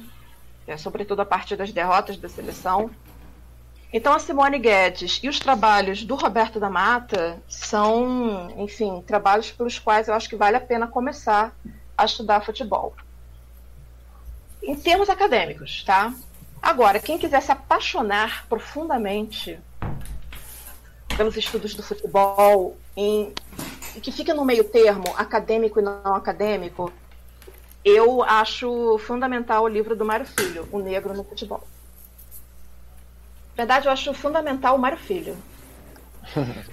Porque é, quando você lê o Mário Filho, a sensação que tem é que, nossa, nossa, mas que história incrível tem o futebol. Nossa, mas que história que eu não sei se é verdade. Né? Nossa, mas isso aqui é um livro de história do futebol? Enfim, é, Mário Filho é, exerce um fascínio incrível sobre sobre as minhas pesquisas. Eu acho Mário Filho uh, um autor, um jornalista também que ele reconfigura o jornalismo esportivo no Brasil. E o Negro no Futebol Brasileiro é uma obra que tanto tem o seu valor histórico, embora é, é, tenha, obviamente, a necessidade de uma perspectiva um tanto crítica, né? Mário Filho, é, às vezes, passa a impressão de que alguns eventos que ele narra são eventos assim que só ele viu. Eu acho isso muito interessante na obra dele. Mas, de qualquer modo, é, ele narra a história do futebol a partir dessa figura do negro. Então, para discutir racismo, para discutir é, a história do futebol, sobretudo tendo uma narrativa muito interessante, aconselho Negro no Futebol. Um, tem um livro do Mário Filho, na verdade eu aconselho toda a obra do Mário Filho, mas qual o problema? Acessá-la. É muito difícil acessar as obras mais antigas do Mário Filho, tipo Romance do Futebol, é, Copa, de, Copa Rio Branco, Copa, Copa Rio de 32. Não é fácil, tá? Mas existe um, uma, um conjunto de, de crônicas dele que se chamam Sapo de Arubinha, que foi organizado pelo Rui Castro, que também é um acesso considerável a quem quiser se maravilhar com as histórias do futebol. Bom, eu sou partidária da ideia de que uma história bem contada, ela consegue gerar fascínio é, em determinados fatos. Né? E o futebol, no caso, eu acho absolutamente narrativizável. E quando é bem narrado, enfim, ele consegue ficar melhor do que ele já é. Outra coisa a indicar em relação ao futebol, eu vou ser bem precisa, nas coisas que mais me fascinam. Este livro aqui da Gisela, de Araújo Moura, O Rio Corre para o Maracanã. Eu acho um dos melhores livros assim que faz um apanhado, um percurso histórico é, do Maracanã, aí já pensando a importância dos estádios na configuração do imaginário do futebol, porque fala da Copa de 50, eu acho a Copa de 50 é, um evento não só futebolístico, mas um evento da história do Brasil muito interessante de ser estudado, enfim, pensado. Eu não poderia deixar, deixar de citar o meu amigo Ronaldo Elau, que é o passe em passe. Não, vou falar dele. Que é o passe em passe É complicado, é complicado de achar, mas eu acho que se encontra um pouco em bibliotecas. De repente dá, ou quem tiver, enfim, algum amigo que tenha, ou amiga que dê para xerocar, sempre, sempre se dá um jeitinho de conseguir uns livros hoje em dia, né? O Passezinho, é, que trabalha com a questão do, do, do futebol e a sua relação com a mídia e com a cultura de massa no Brasil. Então, é um estudo importante, precursor também, sobretudo para quem trabalha com a área de comunicação é, e futebol. O que mais eu teria para mostrar? Ah, tem muita coisa. Ah, tem a Silvana Goner, eu não estou com o livro dela aqui, mas a Silvana Goner é, tipo, minha diva. É, estuda a presença da mulher nos esportes e de maneira bastante sistemática, bastante aprofundada e também bastante engajada, né? A Silvana ela, ela concilia uma pesquisadora, mas também quase que uma militante da, da, da relação entre esporte e mulher. Enfim, eu dei umas ideias assim, mais ou menos por alto da minha biblioteca básica. Mas a minha grande inspiração para pensar futebol não vem do futebol, exatamente. Hum. É o Gilberto Freire. Gilberto Freire, assim, eu sei que isso pode chocar a muitos, mas eu gosto pra caramba dele. Eu acho ele um pensador, ele tem uns insights, assim, que eu penso, meu Deus, se eu um dia tivesse um insight desse, a lá Gilberto Freire no futebol e no futebol das mulheres, eu acho que eu ia. É, eu ia ficar muito, muito contente. O Gilberto Freire, que tem o texto também, que eu acho fundamental para que as pessoas passem por ele, que é o Futebol Mulato. Futebol Mulato, publicado em 32, lá no Diário de Pernambuco, em que ele traça muito bem uma conjuntura de formação de algo que é muito caro né, à nossa identidade futebolística, que é a ideia do futebol arte, que é a importância da presença do negro, que é a importância da seleção brasileira. Obviamente que existe um olhar crítico que se deve ter em relação a Gilberto Freire como um todo, em relação ao futebol mulato também, mas isso não, não, não, não diminui o papel importante desse texto pequenininho que eu gosto muito de dar para os alunos e alunas, porque é uma espécie de apresentação algo com o qual eles convivem constantemente, né? Quando a gente vê uma transmissão esportiva, é, sobretudo das principais mídias, tem sempre o reforço da ideia do futebol arte. Da onde veio isso? E quando eu passo o texto do Gilberto Freire, é impressionante que muita gente acha que o Brasil inventou o futebol. Na verdade, quando eu era criança, eu achava isso, né? Já que o Brasil tinha inventado o futebol. Mas é óbvio, eu nasci sendo cercada de, uma, de televisão que falava o tempo inteiro que o Brasil era o país do futebol. O que, que eu entendia? Que o Brasil tinha inventado o futebol. Ora, fazia sentido na minha cabeça. E, é, é e mostrar esses textos, esse texto, aliás, do, do Gilberto, que é um texto curto e simples, desvenda um pouco a formação, que é uma formação bem interessante desse imaginário futebolístico nacional. Então, assim, de maneira rápida e de maneira precária, eu hoje estou precária. Eu falei rapidamente desses livros assim. Eu não sei, eu estou nervosa com vocês. Estão me deixando nervosa eu não tô conseguindo falar, não tô conseguindo concatenar a ideia. Eu tô assim, sabe? Eu tô como se eu tivesse. Como se eu tivesse, sei lá, num, num pré-Vasco Flamengo. Que eu não consigo pensar em nada, a não ser se, se, o Vasco é vai você perder de pouco. Fica em casa, você não tá falando para ninguém, mas tá falando para um monte de gente, né? Aí realmente confunde a cabeça aí. Mas deu para entender bastante, é. foi, foram boas essas, essas referências, inclusive tá dentro do espírito que eu tinha pensado né, de ter esses é, autores antigos que talvez e, e essas obras antigas né, talvez fiquem um pouco esquecidas aí para quem anda estudando futebol. É bom resgatar né, o pessoal que estudou nos anos 70, 80 para né, até inclusive captar um pouco do espírito do tempo quando você está pensando nessa, nesses períodos específicos.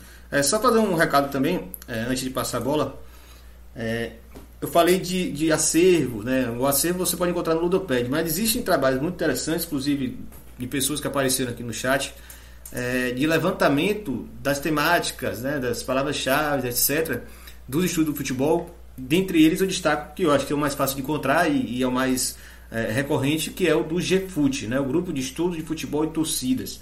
Então vale a pena da, da UFMG, né? da Faculdade de Educação Física, Estudo Lazer, é, o programa de Educação Física, Estudo Lazer, depois você me corrige se for o caso, mas é, você procura, procura lá, GFUT, e vai ter a, a, um dos, alguns trabalhos coletivos deles que fazem esse levantamento bem interessante. Mandar só um recado também para Paulo Júnior, que deixou aqui um elogio ao podcast Passes em Passes. Não é qualquer elogio, é um cara que produz o podcast há mais de sete anos e ótimo podcast. Então, galera, Passes em Passes é o podcast do Laboratório de Estudo de Mídia e Esporte é, da UERJ, né? o nosso querido Leme UERJ, do qual o professor Ronaldo Elal, meu orientador, orientador de Leda, é o coordenador. Então, o pessoal que trabalha aí na, no Passos em Passos, estiver assistindo, manda seu obrigado aí também. E ouçam, procurem Passos e em Passos. É, outros, outros recados, Ricardo Porto. É, eu, eu, na hora que eu comentei aqui do, da sugestão que eu ia dar para Ronaldo, né, de quem viver verá, desde que lave mão, fique em casa e use máscara. Era, era ficou sem áudio para quem está assistindo em casa, é que eu vou fazer uma sugestão para eles para a gente tentar relançar esse livro aí do Passo em Passo. Você está ouvindo mais um som das torcidas na bancada, um podcast em defesa da cultura torcedora, dos clubes e dos estádios. Responda a nossa pesquisa e nos ajude a entregar um programa cada vez melhor. Acesse www.nabancada.online/pesquisa. Não esqueça também de nos acompanhar mais de perto no dia a dia, através do Twitter, arroba, na bancada e da linha de transmissão no WhatsApp, enviando uma mensagem para 21 98080 9683. Na sequência dos longevos, Sérgio Setanho, fala um pouco aí das suas referências na, nesse campo, né? Você que contou bem, muito bem sua história e sua trajetória do campo de estudo de futebol e esportes. Bom, se a Leida tá nervosa, imagine eu que peguei o mesmo livro que ela e não tenho o que falar, né? sim, sim. Mas veja só, o meu tá muito melhor na conservação, né? Veja só. É. Sérgio, você pode assim explicar direito, porque eu não expliquei o livro direito. Então, eu apresentei. Agora você pode complementar explicando ele devidamente. Aproveite então, seu tempo. O... Quando. Mas a capa tá mais nova porque não faz muito tempo que eu comprei, viu, Leda? Então deve ser isso, tá? Mas eu usei bastante. Eu, eu, acabei comprando lá no, no início, né? É um, é um livro difícil agora de encontrar, o universo futebol, mas ele teve algumas levas que eu acho que a editora não conseguiu vender e aparecia em algumas feiras. Na feira de livro da USP, ela tinha um monte de exemplar lá, né? Se eu tivesse dinheiro na época, eu tinha comprado todos para depois revender, mas eu não fiz isso. Coisa é, feia, Serginho. Coisa feia, né? Coisa feia. Mas aí, especulador, é, especulador financeiro de livro. ó, ó você que tá falando disso, ó, Serginho, tá, tem um link lá do Ludopédio do Impasses em Passes, tá na promoção. Né? Não tem vendido ali. Tem um, tem um usado lá por aí. Mas então, é, brincadeiras à parte aí, é, quando o Ilan falou, ah, pense em alguns, alguns livros, né? Eu eu fiquei pensando assim, em quais eu, eu poderia selecionar, é, olhando para esses 20 anos aí que eu tenho me dedicado a, a estudar um, um, pouco do, do futebol e, e, ler uma, uma, série de autores e autoras durante esse caminho.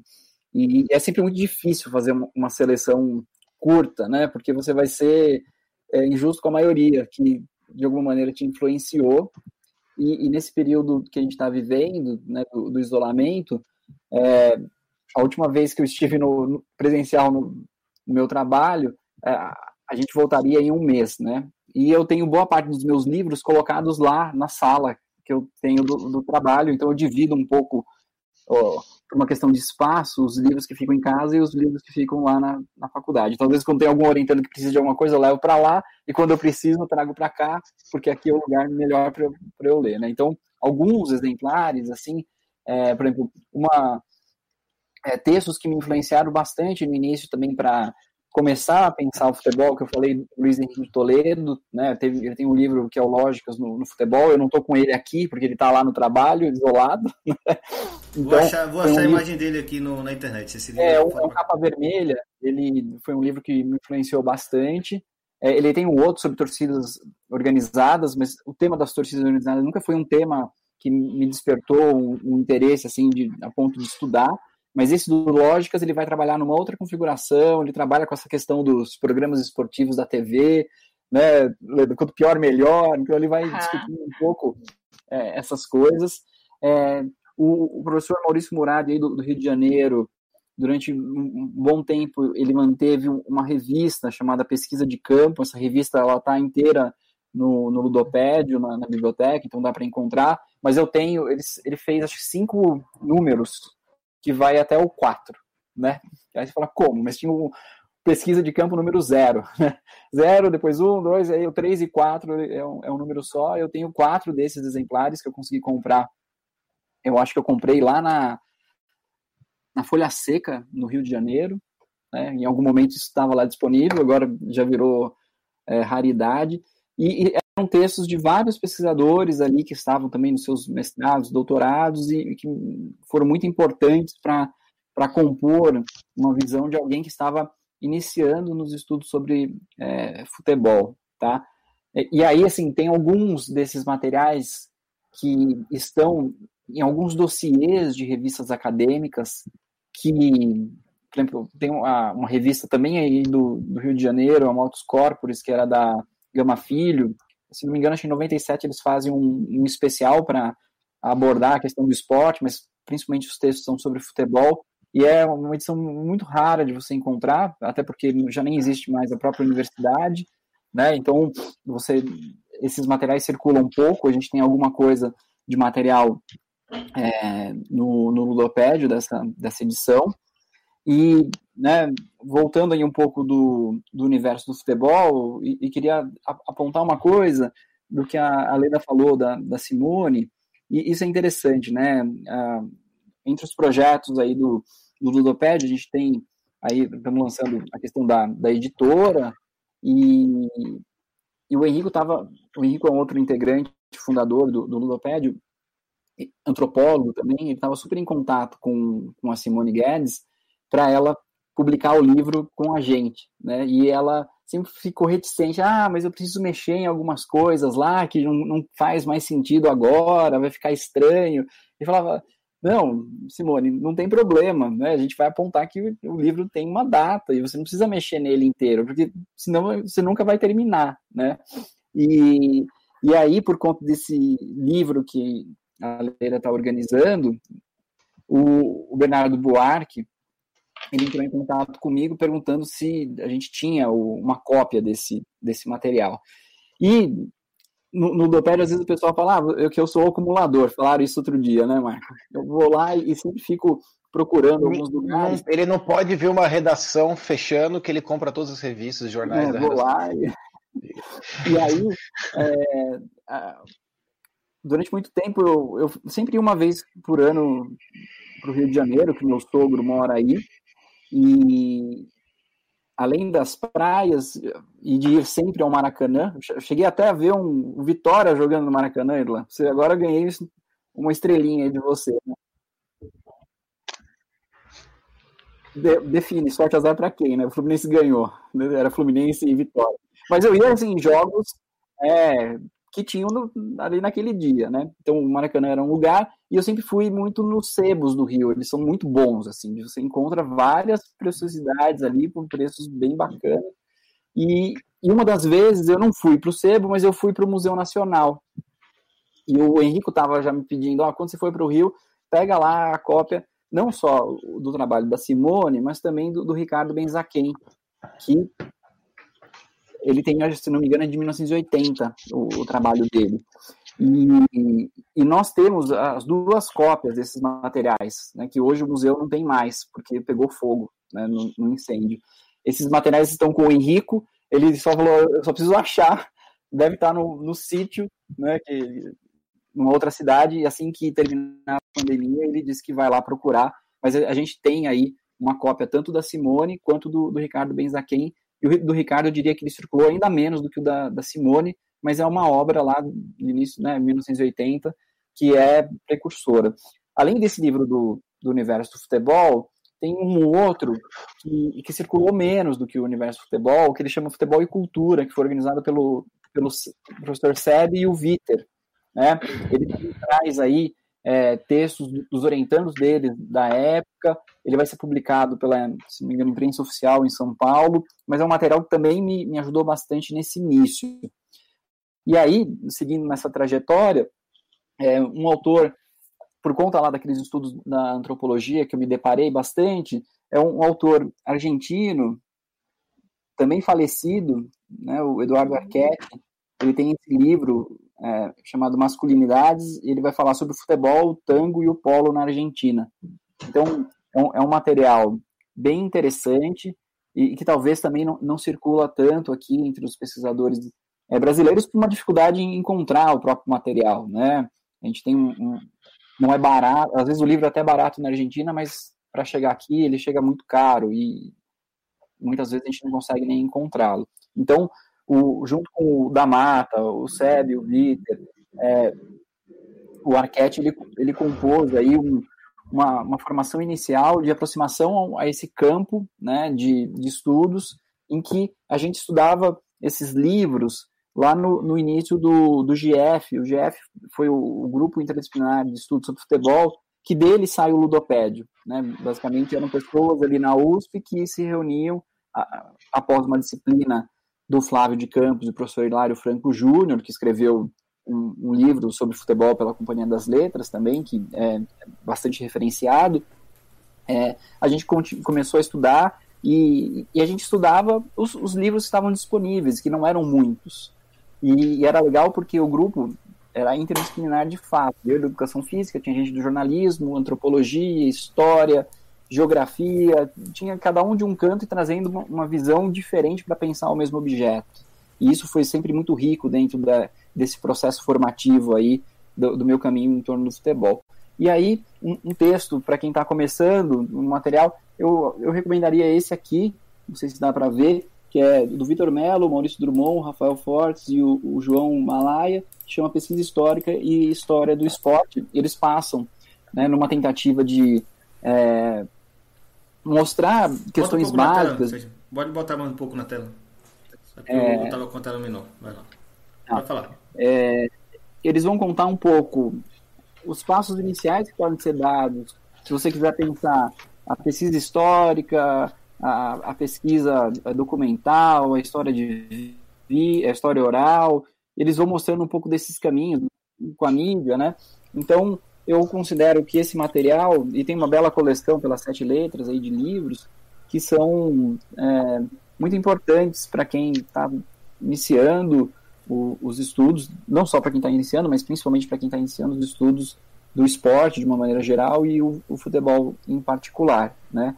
E aí, né, tem um livro que eu sou um dos organizadores, eu não tenho ele aqui porque ele ainda não chegou impresso, a, a Leda está nele, e que ele teve aí por função é, reunir grande parte dos pesquisadores e pesquisadoras do, do Brasil ele tem textos inéditos, tanto do Gilmar Mascarenhas quanto da Simone Guedes. Né? Eu acredito que ele deva ser o, o último material para livro que eles produziram, dado o período que a gente recebeu isso deles.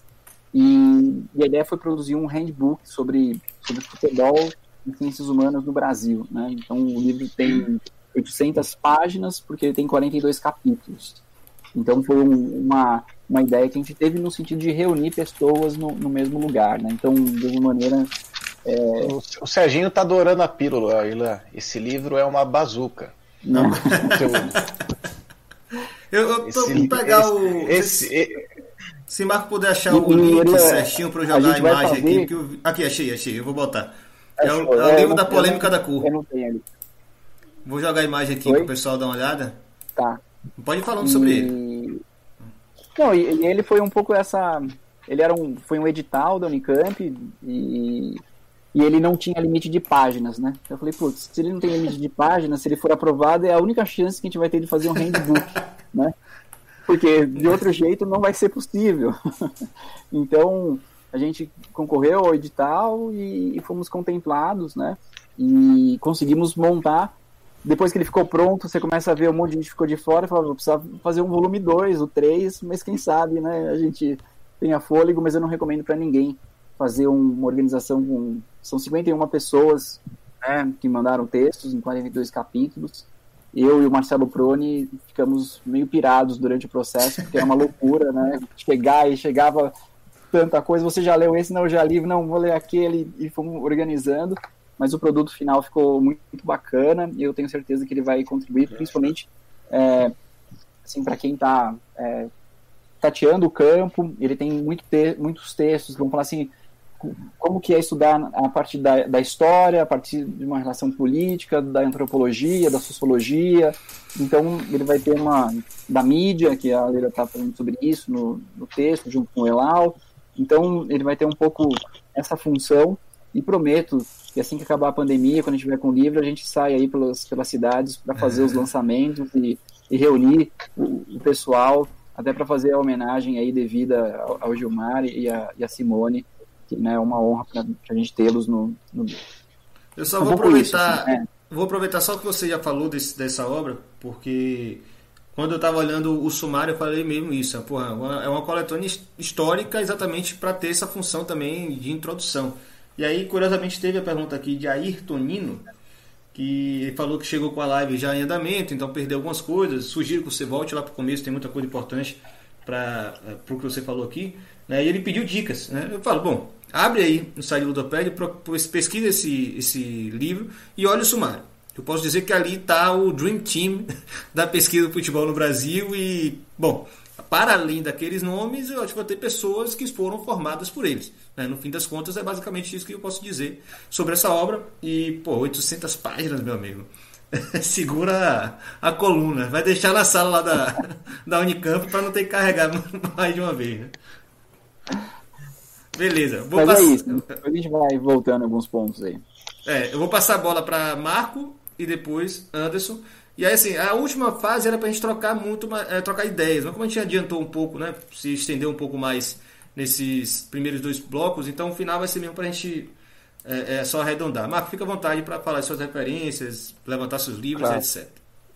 Claro. Eu quero aproveitar dois ganchos que foram dados aqui, porque eu gosto de conversar, né? Não gosto muito de só ficar falando de, das minha, da minha trajetória, porque sou tímido sou para falar de mim. Gosto de falar dos outros. Vou falar primeiro da Leda. Ela deu uma referência que é muito legal, e como a gente está falando para quem está querendo começar a estudar futebol, e eu volto a falar uma coisa importante, antes de escolher seu tema de estudo, também pense também na sua formação, como você vai olhar o mundo, como você vai interpretar o mundo, seja como sociólogo, antropólogo, historiador, um pouco de cada coisa, mas as referências são importantes. Ela citou o Gilberto Freire, da Tríade de Ouro, é, então não vou falar do Caio Prado, talvez vou deixar para o Anderson, quem sabe ele fale do Caio Prado, vamos ver. Eu vou falar do Sérgio Buarque, então, gente, Raiz do Brasil nunca deixou de ser a melhor interpretação do Brasil, pra, pelo menos para mim, até hoje. Ninguém e isso talvez por meio do futebol, quem sabe a gente encontre um novo intérprete do Brasil tão grande quanto o Sérgio Buarque. A gente precisa de, de mais disso. Então, assim, para começo de estudo, Raiz do Brasil eu acho que é fundamental para a gente voltar para questões basilares, assim como Gilberto Freire também é, não é por acaso a tríade de ouro.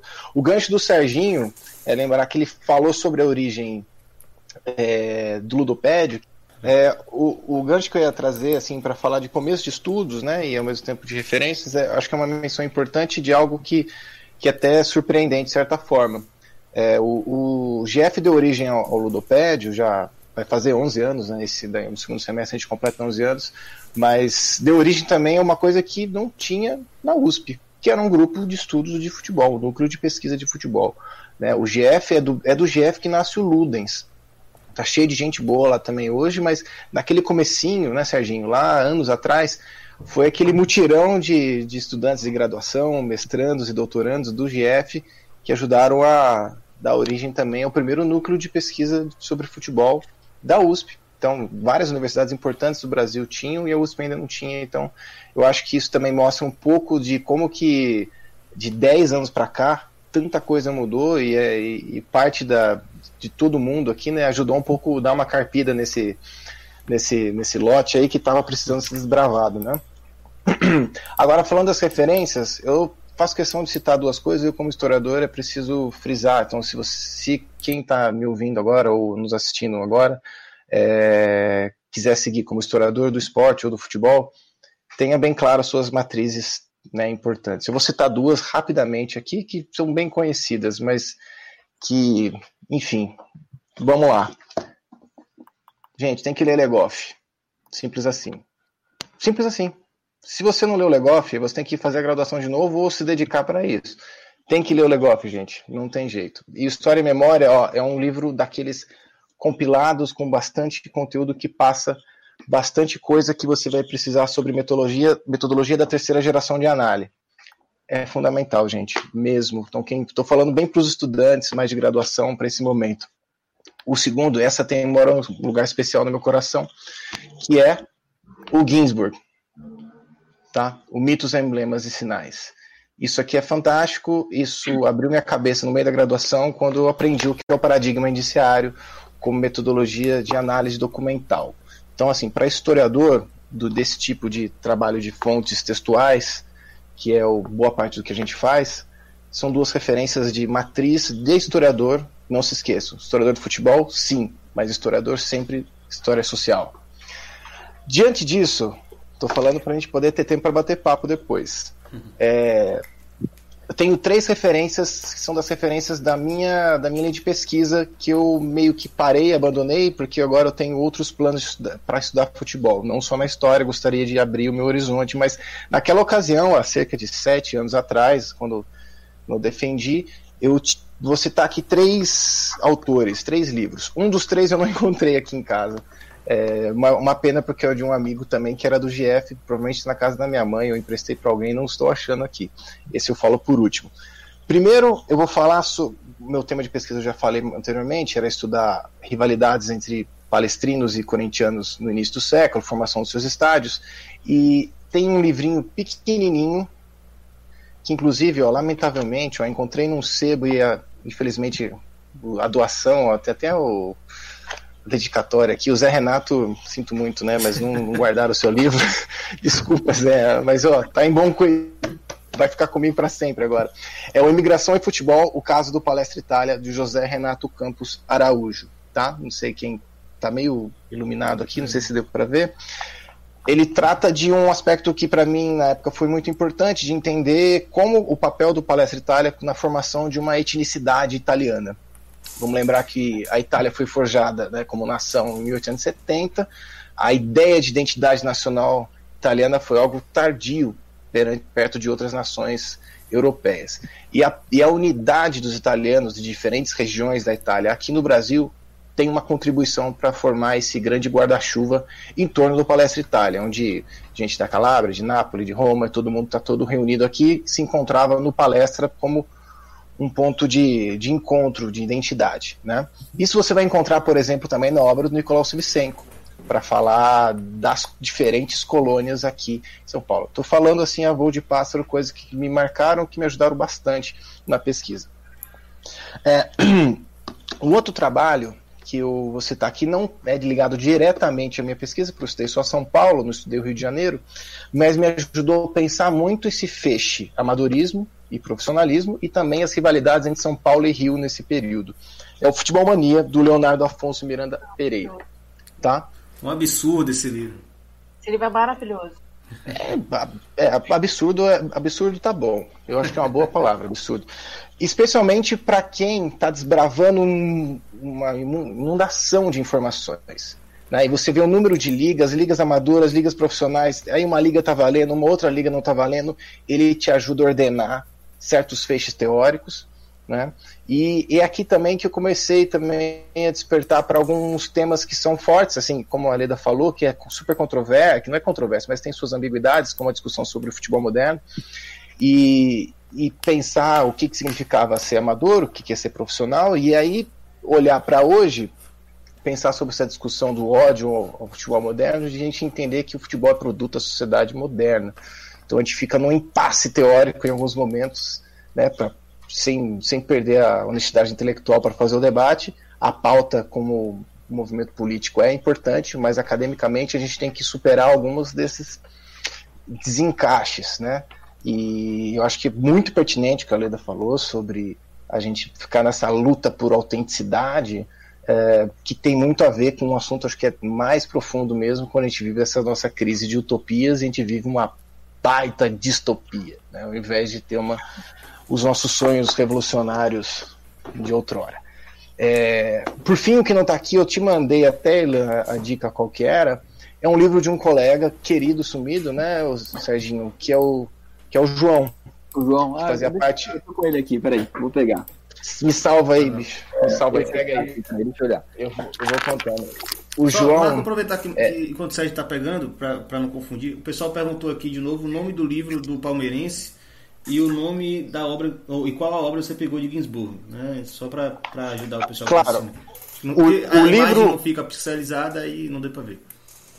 Tá, vamos aqui. Ó. Bom, primeiro, o livro do, do Zé Renato, né? Ó, esse é o livro do. Ó, o Serginho está mostrando o livro do ah, João peraí, Paulo Estreado. Segura aí, Sérgio. Tem que botar na tela. Que é. Aí, Antes aí. de reprisar. Cego é aquele que só vê a bola. Só pega o, o subtítulo também, pessoal saber. O futebol paulistano, informação de Corinthians, Palmeiras e São Paulo. João Paulo, França, Estra- Estrápico. Estreático. Estreático. Bom, deixa eu comentar. Já, já que o Serginho pôs aí, eu já, eu já falo o nome dos livros, tá, Ilan? Certo. É, men- menção, menção honrosa pro Estreático, porque hoje ele tá meio afastado do futebol, né, Serginho? Ele tá estudando historiografia, teoria da... Voltou pro embrião da historiografia, assim, tá? Historiador hard, né, podemos dizer assim. É, mas essa obra dele é extraordinária. Além, além do título que é lindo, dele ter resgatado a literatura brasileira, é, o que, que é importante nele, para mim, que me ajudou a desenrolar o nó na cabeça do surgimento da profissionalização em São Paulo, do futebol profissional em São Paulo. De superar apenas aqueles feixes de o amador era um símbolo da exclusão racial, da exclusão social, porque isso por si só não dava conta de explicar o timing dessas transformações. E o João Paulo ele vai mostrar com documentação vasta como que, na verdade, a falência de clubes como o paulistano não estava ligado tão somente a essa não aceitação da entrada de negros, ou entrada de, da população mais é, de periferia dentro do, do espetáculo.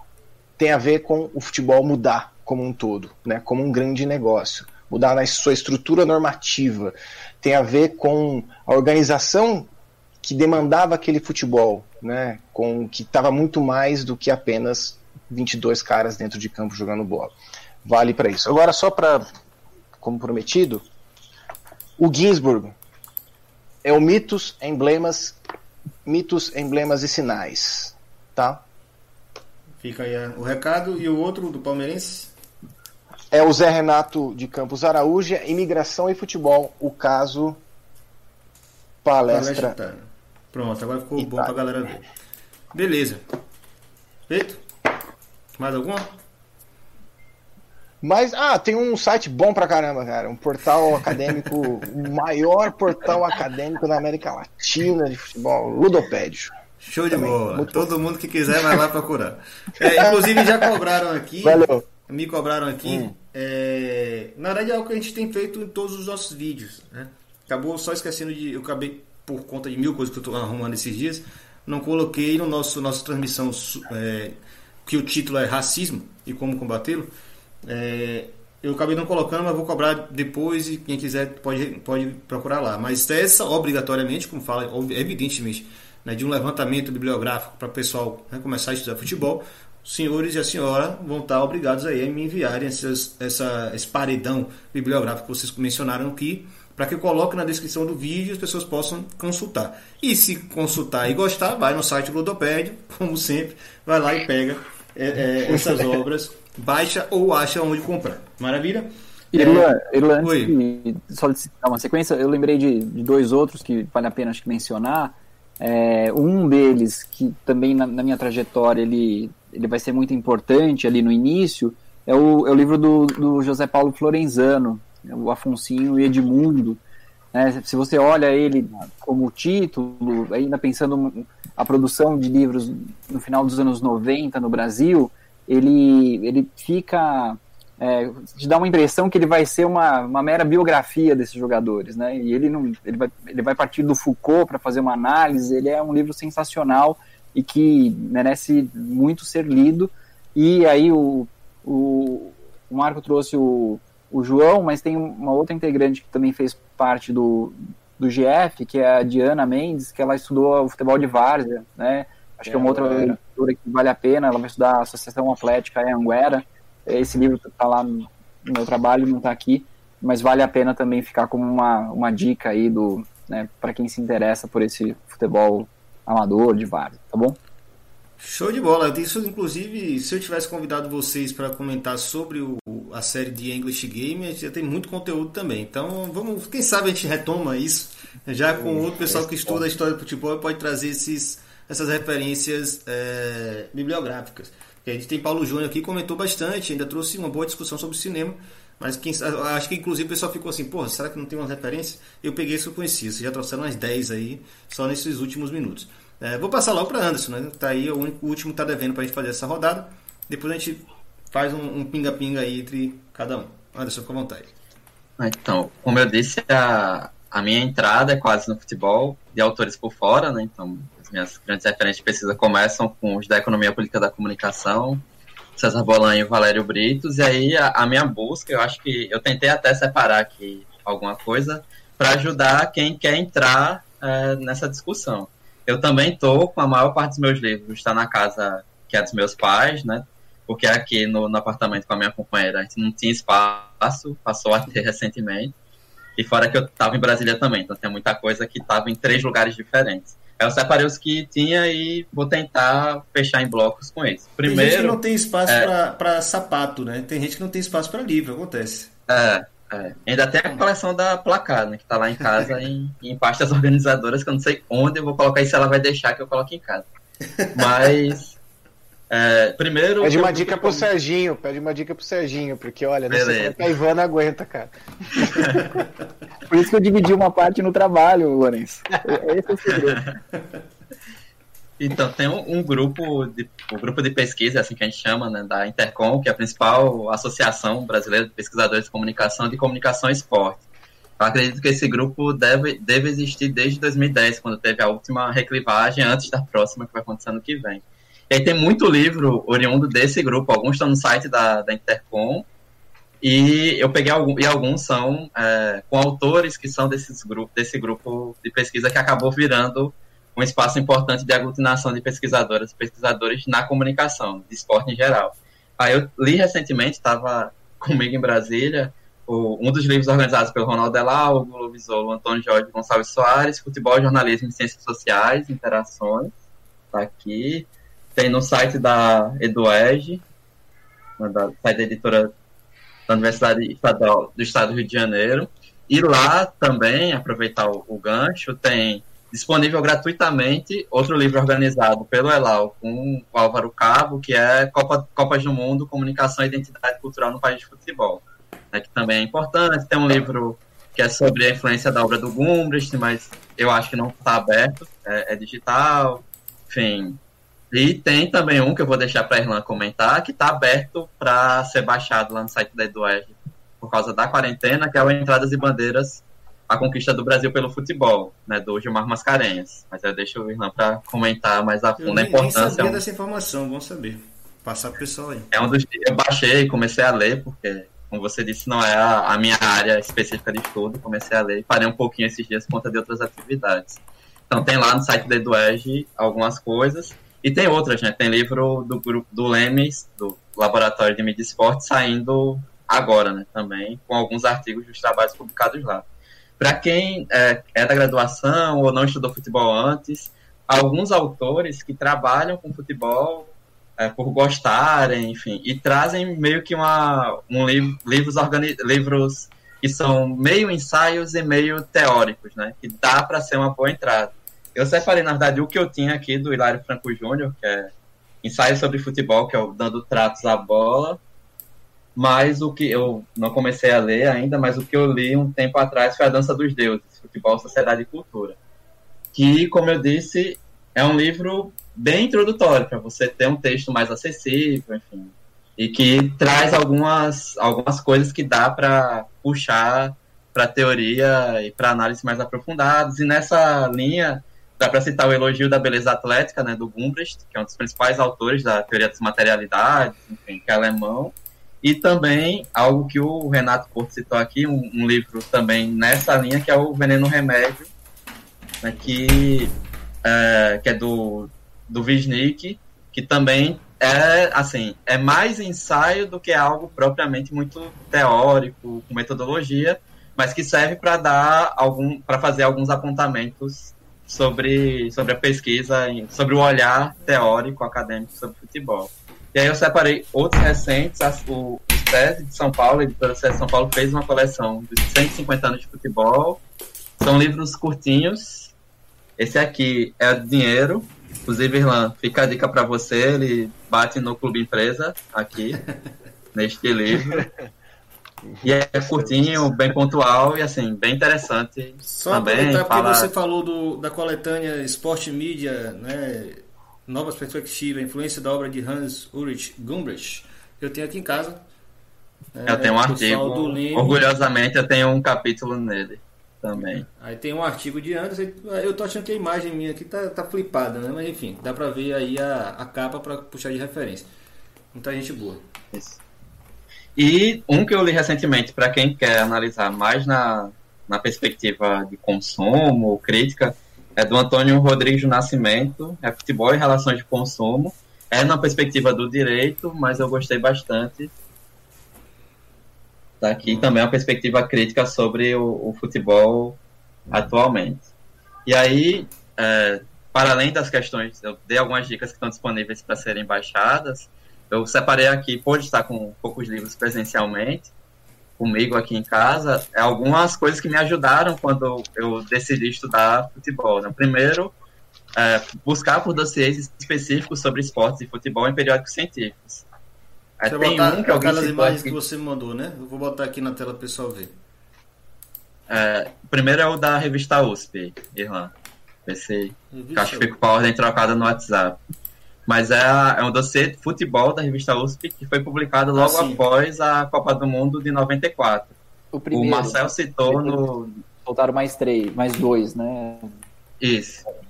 O Marcel tá citou até nos comentários. É, mas não tá das melhores, mas dá pra, dá pra perceber como é que é. é. O Marcel citou até nos comentários aqui do vídeo. Assim, tem texto do Roberto da Mata, do Nicolau Sevchenko, do Valdenir Caldas sobre aspectos sociopolíticos do futebol brasileiro, uh, Luiz Henrique de Toledo sobre transgressão e violência entre torcedores de futebol, o futebol nas fábricas da Fátima, Fátima Antunes, que assim, que eu enquanto pesquisador da economia política, eu tenho que algum tempo ter, ter, é, ter possibilidade de retomar essa discussão aqui no artigo dela ela apresenta muito bem. Então, assim, só tem fera ali e ainda em 94 é, outro é um dossiê da revista Comunicação, Mídia e Consumo, da SPM de São Paulo, que é Comunicação e Esporte, um dossiê que saiu em 2011, eu estava fazendo mestrado na época, e assim, tem dois artigos em particular que vai ajudar muito para quem quer entender a discussão do campo acadêmico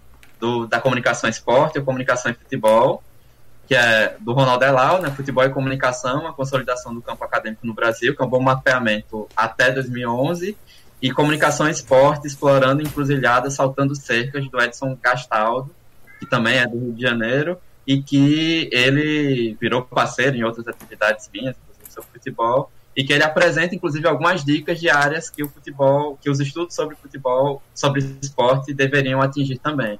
Me ajudou bastante. Aí tem texto do Márcio Guerra, que é uma figura também importante para os estudos de comunicação e esporte, é, do Zé Carlos Marques, que eu já citei antes, e do Alexander Damo, que não é da comunicação, né, é lá da Federal do Rio Grande do Sul, que tem trabalhos muito bons também, né, outro autor. Ele fala aqui sobre produção e consumo de mega eventos esportivos nesse dossiê, mas tem um monte de coisa, inclusive sobre é, jogadores da base, venda de jogadores, e na perspectiva, acho que mais sociológica. É, e de periódicos, né? Tem a Revista Brasileira de Ciências do Esporte, que está fechada desde 2017, fechada para acesso gratuito desde 2017, mas tem um histórico antes de 2017, que tem artigos de diferentes áreas, educação física. Eu já escrevi um artigo, acho que em 2014, lá, com aspectos da economia política da comunicação ligados ao esporte, enfim, tem muita coisa ali para várias áreas, porque é a revista, é o periódico científico do Colégio Brasileiro de Ciências do Esporte. Já vi colegas meus aqui da UFAL da Educação Física citando os trabalhos nos congressos da CBCE. Mais recentemente tem a Folia, que é de um grupo do Núcleo de Estudos sobre Futebol, Linguagem e Artes, que é lá da Federal de Minas Gerais também, que está no quinto ano de existência, eles publicam, se eu não me engano, três dossiês por ano. Então, o último, só para citar, é Futebol e Política, Transculturação e Transformação no Mundo da Língua Portuguesa. Já teve sobre o futebol feminino, enfim, tem outros. É, aí outras chamadas de trabalho disponíveis, é um, um bom espaço para olhar. E, por fim, a Record, Revista de História do Esporte, que é um pouco mais antiga, que está no, acho que no 13 terceiro ano, que ainda é, é, do grupo, é editada pelo Esporte, né, o Laboratório de História do Esporte e do Lazer, também da, do, do, Rio, né, da UFRJ, mas que tem também trabalhos de, e dossiês é, ligados à comunicação e outras áreas. Então fica a sugestão porque, no caso dos periódicos, todos eles estão, tirando esse da, do Colégio Brasileiro de Ciência do Esporte, e os, as edições mais recentes estão fechadas pelo CVE, mas todos os anteriores estão abertos, e aí vale colocar lá na palavra-chave alguma, algum aspecto específico que vocês queiram analisar. Beleza. Bom, como diz nosso parceiro Leandro e a mim, embicou. Tá na hora da gente fazer as considerações finais. Né? Temos aqui é um bom tempo de programa. Eu acho que, inclusive, a carga de informações é grande. O pessoal vai ter que voltar um pouco aí cada, né, cada partezinha que a gente deu as sugestões. Eu, obviamente, também vou deixar a minha, como eu sempre deixo. Anderson já deu aí o spoiler do que eu falaria e é o homenageado né, da nossa live de hoje, que é o professor Gilmar Mascarenhas era professor da Geografia da UERJ, é, que escreveu essa obra aqui, o Entradas e Bandeiras. É, eu diria que não é necessariamente um livro extremamente original dentro do que ele revela. Eu acho que ele traz um olhar extremamente original do dentro da história do futebol brasileiro, porque é um, um olhar é, de um geógrafo. Né? Ele, ele entende, a, a, ele coloca dentro de um trilho muito específico, o trilho de, um, de quem está estudando o espaço. E também no ponto de vista da geografia humana. Então ele analisa muito focado nas dinâmicas dos grandes centros urbanos brasileiros e vai avaliando como é que foi essa difusão do futebol brasileiro a partir dessas né, grandes praças, grandes centros. Né, e, e, e, com essa carga, inclusive, de desenvolvimento econômico do país. É, então é, é, extremamente recomendável, ele faz esse, ele atravessa mesmo esse todo o século XX, né, fazendo diversos recortes e chega naquele ponto histórico onde Gilmar, de fato, ele foi uma das pessoas mais importantes do Brasil é, é, no ponto de vista da produção acadêmica, que é a Copa do Mundo. Né? Os mega eventos esportivos sempre foram é, para ele um, um, um, objeto de muito interesse. Ele, de fato, é, já tinha pesquisas desde o tempo do, do Pan-Americano 2007 né, na, na, época da produção do Pan-Americano em 2007, ele já trazia né, essa discussão sobre como os mega-eventos esportivos eles eram utilizados no processo de, de remodelamento da cidade neoliberal. É, e aí ele chega, obviamente, nesse Entradas e Bandeiras, faz um, um, um, prelúdio de uma discussão que ele vai desenvolver depois, a partir da Copa do Mundo de 2014, na né, transformação dos estádios, etc., que é de fato aquilo que mais me influencia. Né? O Cliente versus Rebeldes é basicamente todos de cabo a rabo com citações de Gilmar Mascarenhas, não é à toa, né? Eu, me, me, vale muito dessa, dessa referência dele. A ideia da produção do espaço, o estádio também como lugar onde é, é um espaço produzido também pelos seus usuários, né? Uma leitura lefebvriana que ele faz esse, esse transporte para o campo do futebol, para o campo das torcidas, campo dos estádios e ajuda muito a compreender nessas dinâmicas de conflito da mercantilização do futebol e dos interesses torcedores, que é de fato o que faz o Na Bancada existir. Então, o Gilmar, ele inclusive participou de algum podcast nosso, né? é, de um podcast nosso que a gente falava sobre a tragédia de Hillsborough e a, e a sua influência no futebol que a gente tem hoje, né, como marco histórico que explica muita coisa. Tá aí, que bom saber que está disponível agora para o público em geral. Eu não vou ter que digitalizar isso aqui e distribuir para aluno mais. Né? então, assim, vamos fazer de novo essa girada com a mesma sequência. Leda, fica à vontade. Se quiser provocar alguém que venha depois também para falar, se alguém quiser provocar, reprovocar a Leda, também fica à vontade. Considerações.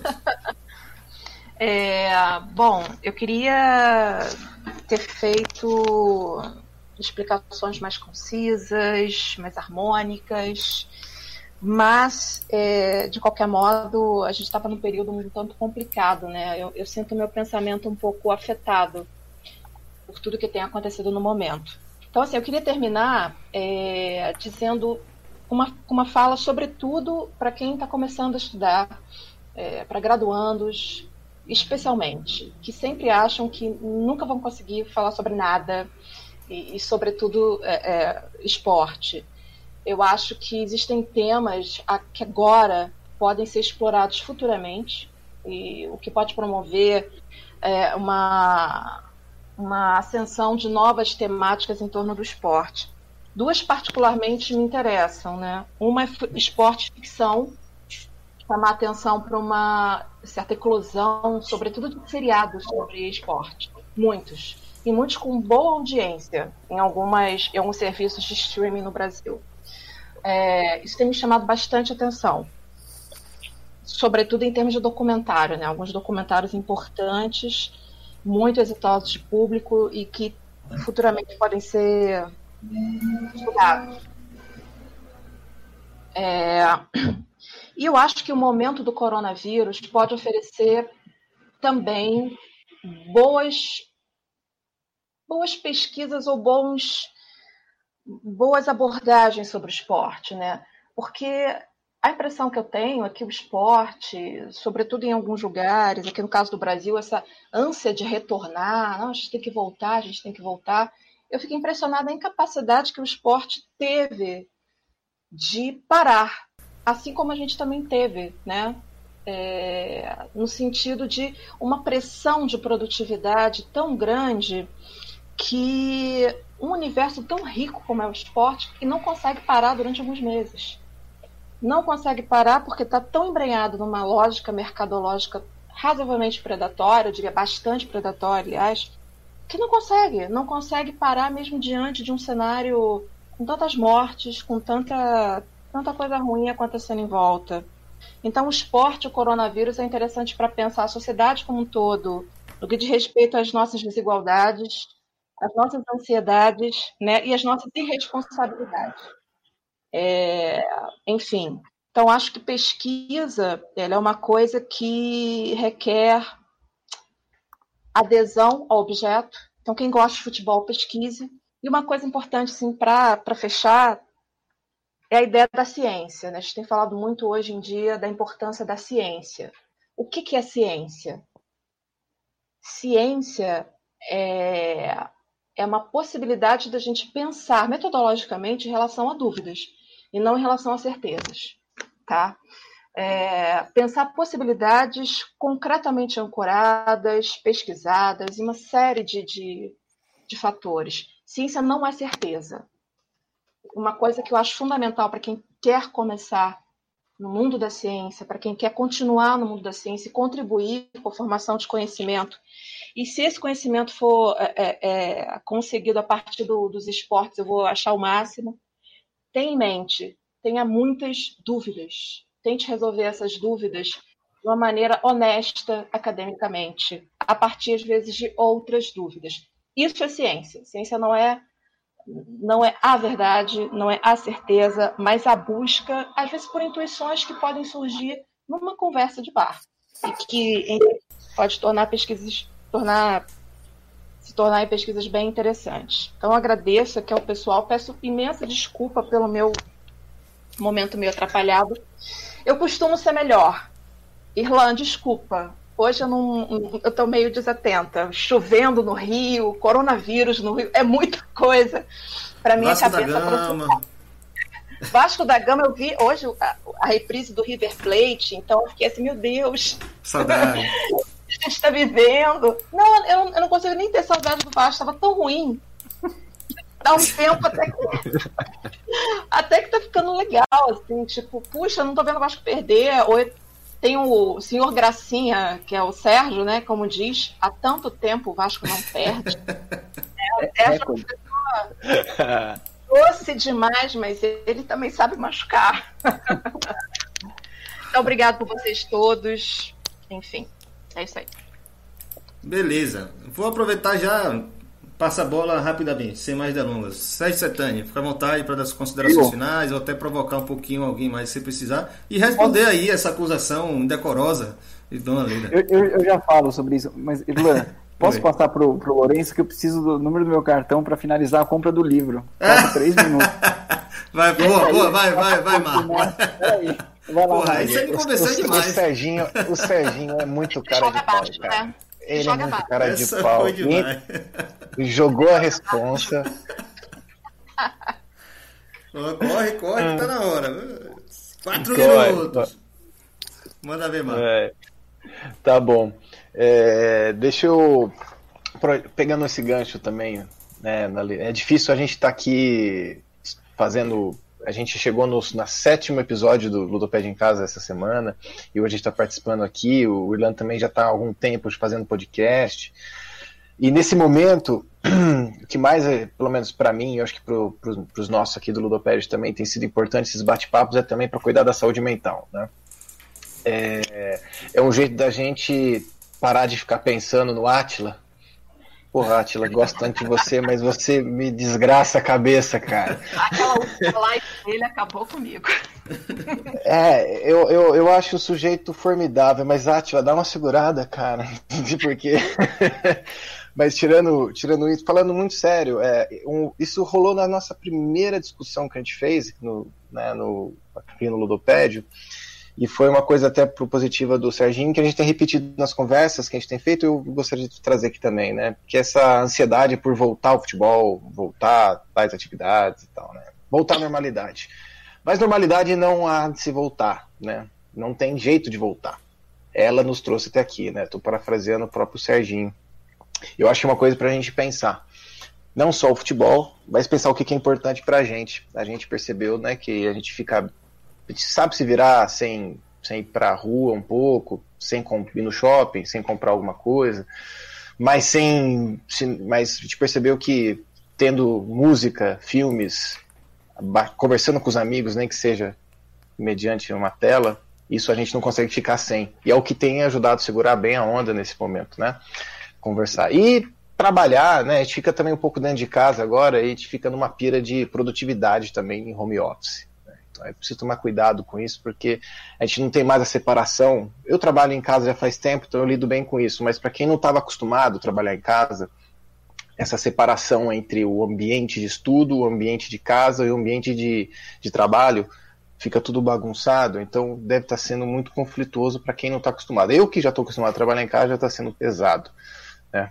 Mas para dar um último recado aqui também para não estender demais, é, para os voltando para o tema central dessa conversa aqui, para quem quer começar a estudar, eu acho que tem três coisas, né? Que eu acho que eu vou contar dos meus erros, né? Porque eu acho que dos meus equívocos de. de gente, eu vou voltar para análise, tá? Fica tranquilos com, com relação a isso. Estou falando disso, mas é que o tema é, é para estudante, então eu, tô, eu, faço questão de, de demonstrar para as pessoas que faz parte, né? Essa trajetória. E... Mas o primeiro erro é tentar encontrar aquele autor maravilhoso e tentar enfiar ele de qualquer jeito no seu trabalho. Mano, abandona. Não é assim que funciona. Tá? Não é assim. Ele é maravilhoso, é, é demais, mas você está estudando outra coisa, filho. Abandona. Vai nessa, sai nessa. Segunda coisa, fonte, cara. Fonte. Você não faz trabalho sem fonte. Então, bunda na cadeira e dedicação. Não é só um título incrível, não é só o seu estilo de texto que é muito bom. Bunda na cadeira, estudo, dedicação, disciplina. Metade do seu trampo vai ser disciplina né, de estudo. E a terceira coisa, eu e aí passando falando especificamente de futebol, é uma coisa assim, a gente amadureceu muito em termos de massa crítica, né? O Serginho não citou, eu acho que não citou esse livro. Você lembra do daquele daquele compilado que você fez com o Henrico, Serginho, é, fazendo um balanço da publicação sobre isso? Acho que vale a pena você dar uma comentada depois, que é bem legal, porque já mostra as etapas, essas fases de produção acadêmica sobre futebol. E aí, é, a gente falou, da, agora foi falado sobre a revista de 94 da USP, ela é um pulo do gato também para toda essa geração que estoura nos anos 2000. E aí tem o Arley, aí tem Florenzano, tem essa galera que já está em outro patamar, né? E, mas é mais ou menos, né? E, mas assim, é, vale assim, vale a pena mesmo a gente é, fechando essa coisa, para quem está estudando, querendo começar a estudar, é, bunda na cadeira, dedicação, é, não se apegue demais a esses autores, saiba de onde você vem, quais são suas matrizes teóricas, como você enxerga o mundo, tenta enxergar o mundo, né, de algum jeito. Isso vai te ajudar a conduzir para isso. E nem sempre o que é bom para uma outra área do conhecimento você trazer para o futebol é, um equívoco que, que eu percebi em muitos trabalhos é assim, a febre do Foucault dentro do futebol. Calma, nem sempre você precisa ter o Foucault aqui.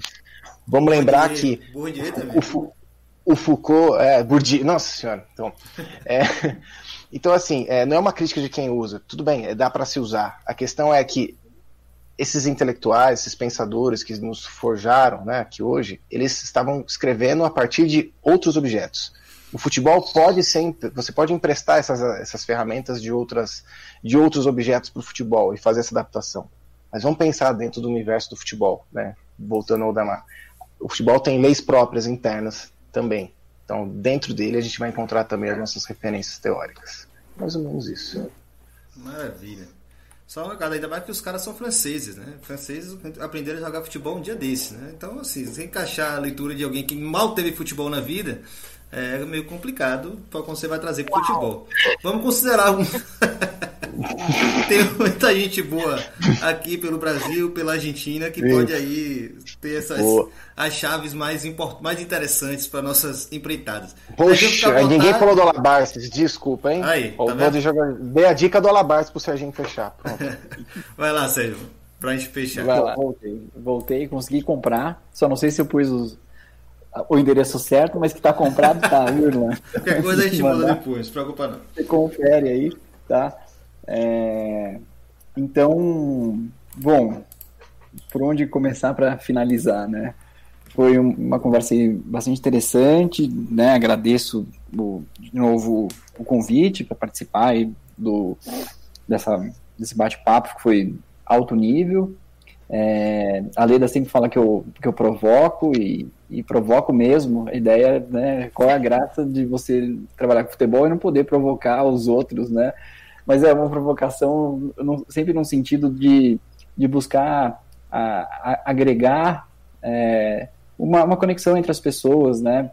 Porque isso eu vejo hoje estando na, na Unicamp, é, as pessoas às vezes ficam até com medo. Ah, o cara é professor da Unicamp, né? Mas eu continuo sendo né, o, o Serginho que vou lá propor aí uma, uma, conexão entre as pessoas, entre as ideias.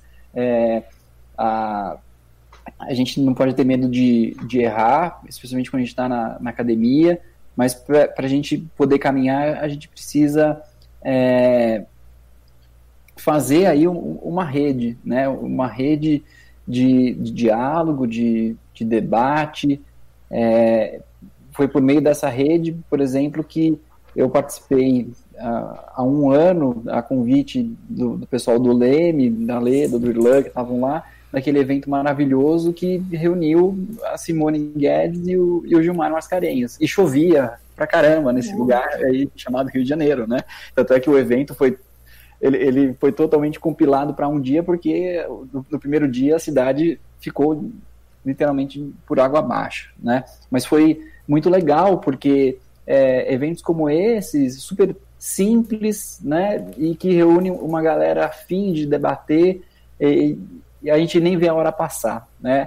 Então a gente precisa dentro desse desse cenário e, e um pouco do que eu tenho é, tentado fazer ao longo dessa trajetória, é, estudando futebol, é buscar as conversas não só com, com os livros, com os artigos, mas com as pessoas que escrevem esses materiais, né? E, e diria que o, o, Ludopédio ele é hoje a materialização desse é, dessa intenção de a gente tem a gente dá o espaço para essas pessoas, a gente entrevista essas pessoas, a gente produz o conteúdo, a gente ajuda a formar essa rede. Então é, é um pouco essa vocação assim do, do, ponto de não seria a palavra vocação, é, é essa intenção mesmo de, de buscar é, circular nessa rede, né? Porque não, não faz sentido algum a gente produzir um conhecimento que fica para a gente, né? A gente tem que compartilhar isso com, com quem é, quiser acessar esse material. Então, a internet nos ajuda bastante nisso, né? Isso talvez não fosse possível há 15 anos, há 20 anos, mas hoje é, e a gente tem aí um, uma obrigação de, de manter é, essas redes funcionando, seja aqui o canal do YouTube com vocês, sejam lá as, nossas outras ações, o que vocês produzem no, no, no Leme é fantástico. Então, essas, isso a gente precisa conectar cada vez mais, né? Porque muitas vezes há uma ideia que ah, os grupos são rivais, tem uma, uma questão pequena muitas vezes que circula no meio acadêmico, né? Ah, esse grupo não, não reúne com o outro. Não, a, a gente quer jogar com todo mundo. E é essa que é a riqueza do processo, né? E então é um pouco isso. E, enfim, o Marco pediu para falar do Alabarce, o Alabarce é, um, é outro professor aí fantástico da, da Argentina, é, a entrevista dele está esse mês no, no Ludopédio, ele também escreveu um artigo fazendo uma análise da produção da América Latina, é um texto de 2001, e a gente, o Erlan já citou o trabalho do Silvio com o GFUT, tem esse outro artigo que eu escrevi com o Henrico, já faz 10 anos que a gente fez análise dessa produção, então a gente já carece aí de, de um outro pulo nessa produção 10 anos depois, que cresceu muito, né? A gente já tinha conseguido encontrar bastante material sobre futebol, dez anos depois isso aí se ampliou. Então, sempre vai ter um, um assunto, uma abordagem, um olhar novo para ser estudado, né? É, talvez alguns temas eles se repitam, mas eles não vão se repetir da mesma forma ou com o mesmo olhar do que foi feito. Acho que isso que a gente precisa ver, porque às vezes os alunos, as alunas ficam, ah, mas não tem muito que ver disso aí. Não, deve ter, deve ter algum lugar que alguém não encontrou, que alguém não conseguiu investigar. E eu acho que o, o, a grande riqueza de estar na academia é encontrar pessoas que estão ali encantadas com essa possibilidade de descobrir o que não foi descoberto. Né? Eu acho que isso que é um grande ponto. Show de bola. Anderson, já vai lá. Eu, eu tinha tirado porque mundo. passou o caminhão de lixo aqui, né? Trabalho essencial e trabalhadores que normalmente são precarizados. Mas Acontece. voltando. Eu vou aproveitar para falar enquanto presidente né, de uma entidade de pesquisa das humanidades, que assim, a, a Leda falou, né, no momento difícil, além da quarentena, talvez a, as humanidades nunca tenham sofrido tantos ataques diretos uhum. quanto agora, né? Então, eu, enfim, já teve reunião com o novo presidente da, de uma entidade de apoio à pesquisa federal, o cara chegar e dizer, ah, mas comunicação é, é, só produção de fake news, isso com todos, com representantes de, pesquisa, de pesquisadores de várias áreas de conhecimento, não só da comunicação. Uh, e fora corte de bolsas e tudo, a gente está numa correria, a gente tem um, um, fórum, que é um nome gigante, é Fórum de Ciências Humanas, Sociais, Sociais Aplicadas, Letras e Artes. São 54 entidades, fora as que não estão lá, só para essa área. E, assim, ontem, hoje de manhã teve reunião para definir o, o, que a gente vai fazer, para além da Marcha da, da Ciência. É, final da tarde eu recebi telefonema da presidenta da Socicona, que é a Federação Brasileira, a Sociedade Brasileira das Federações, a Federação Brasileira da Sociedade de Comunicação, sempre confundo os nomes, para articular coisas, indicações, porque tá, acho que a representação no CNPq tava, é, terminou o mandato das três áreas. E o Ministério não mandou SBPC fazer nova nomeação. Porque o, o CNPq eles querem acabar, né? A briga lá com. Enfim. Entre todos os outros problemas que não param mesmo em quarentena, né? E fora os trabalhos e outras coisas. É um momento de desgaste gigante, porque é ataque o tempo inteiro e, e a gente não pode nem é, protestar nas ruas, né? Então, esse, esse é o momento. E aproveitando isso, amanhã a gente vai ter a Marcha Virtual pela Ciência, é, tem tuitaço meio-dia e seis horas, tem painéis da SBPC, né, da Sociedade Brasileira pelo Progresso da Ciência, que é a principal entidade de pesquisa nacional, né, o que aglomera tudo né, em termos de pesquisa, de manhã e à tarde algumas entidades de pesquisa vão fazer mesas ao longo do dia para a gente ocupar este dia é, com atividades e infelizmente a gente tem que provar que o, o, nosso trabalho é relevante, né? E eu falo o nosso da ciência de forma geral, mas das humanidades especialmente. E aí eu repito o que eu disse na live de 15 dias atrás, acho que o, o Na Bancada cumpre muito bem esse papel, me orgulho muito de participar é, dessa ideia, desse projeto desde o início, porque a, a função da, da, pesquisa científica é tratar da sociedade, com a sociedade, para a sociedade. De uma forma que seja feita é, bem descritivo, mesmo hoje, que é um episódio é, mais voltado ao estudo do futebol, ainda assim a gente foi é, bem é, descritivo, deu dicas, todo o suporte, eu acho que a fala do Marco foi muito boa, né? Ele aviso, ó, há problemas, são esses, esses esses. Mas destacar que é necessário que a gente continue existindo enquanto ciência para não só isso, não só o futebol possa ser estudado nas nossas áreas, mas como todo, tantos outros temas relevantes, e aí a gente tem que fazer a defesa hoje, é praticamente a cada minuto. Né? Então isso é, é, eu não me formei em comunicação e não estou fazendo doutorado em comunicação, mesmo que eu saiba cozinhar, eu não vou mudar a minha profissão porque o, algum ministro quer que eu mude, né? Então, assim, para isso, para que outras pessoas possam estudar esses temas nas nossas áreas, que são diferentes aqui, é necessário que essas áreas possam existir e serem financiadas para isso. Então, fica aqui o discurso militante para o final. Então, quem acompanhar ao vivo puder participar amanhã, participe pelo Twitter, acompanhe as mesas, os painéis e defenda mesmo no dia a dia, no grupo de WhatsApp da família e tal. Mostre na bancada só, galera que é pesquisadora, olha aqui o que eles analisam sobre futebol. Né? Olha o, o tanto que a gente pode melhorar me, é, na, naquilo que é popular e que é muito mais próximo da gente, a partir da pesquisa também. Né? Então, é isso. Fica o, o desabafo final também. Show de bola. Muito obrigado vocês. É, papo extremamente construtivo. É, não à toa. O, Anderson, o Anderson foi o nosso Átila, né? Defendeu ainda. Eu já estou, inclusive, na tela aqui com vocês, porque tem esse momento final é, é, tradicional. Mas só voltando, só para não deixar de mencionar um último comentário que apareceu aqui, do próprio Ayrton Nino, fez algumas perguntas, pediu algumas dicas. Ele falou: Essa live me encheu de vontade de voltar a tentar a dar meus primeiros passos nessa área de pesquisa. Só tenho a agradecer, coraçãozinho. É isso, né? A ideia sempre foi essa, hoje com uma carga mais acadêmica, né? Para exatamente ajudar as pessoas a, né, a se interessar pelo tempo, estudar de fato futebol. E lembrando, né? Não é só a academia que produz conhecimento. Né? Eu tô, acabei de produzir um livro, que Sérgio acabou de fazer a compra, onde você tem quatro artigos de movimentos de torcedores que estão ali produzindo conhecimento né? sobre aquilo que eles vivem, sobre aquilo que eles estão disputando enquanto ideia do que as coisas devem ser, inclusive o clube deles. Né? Então as pessoas estão produzindo seus conhecimentos. Bom, é isso, eu não tenho mais nada para falar, estou muito feliz com o resultado que ficou dessa, dessa live. É, creio que vai ser mais ouvido no podcast por causa da da duração, como todos os casos, mas eu também não gosto de cortar ninguém e principalmente dentro do que vocês estavam é, é, desenvolvendo né, de raciocínio e de informação. Acho que ficou muito legal, vou recomendar para todo mundo, vocês devem recomendar para os seus alunos, que eu acho que, que vai ser muito inspirador todo, todo esse tipo de assunto que a gente levantou aqui.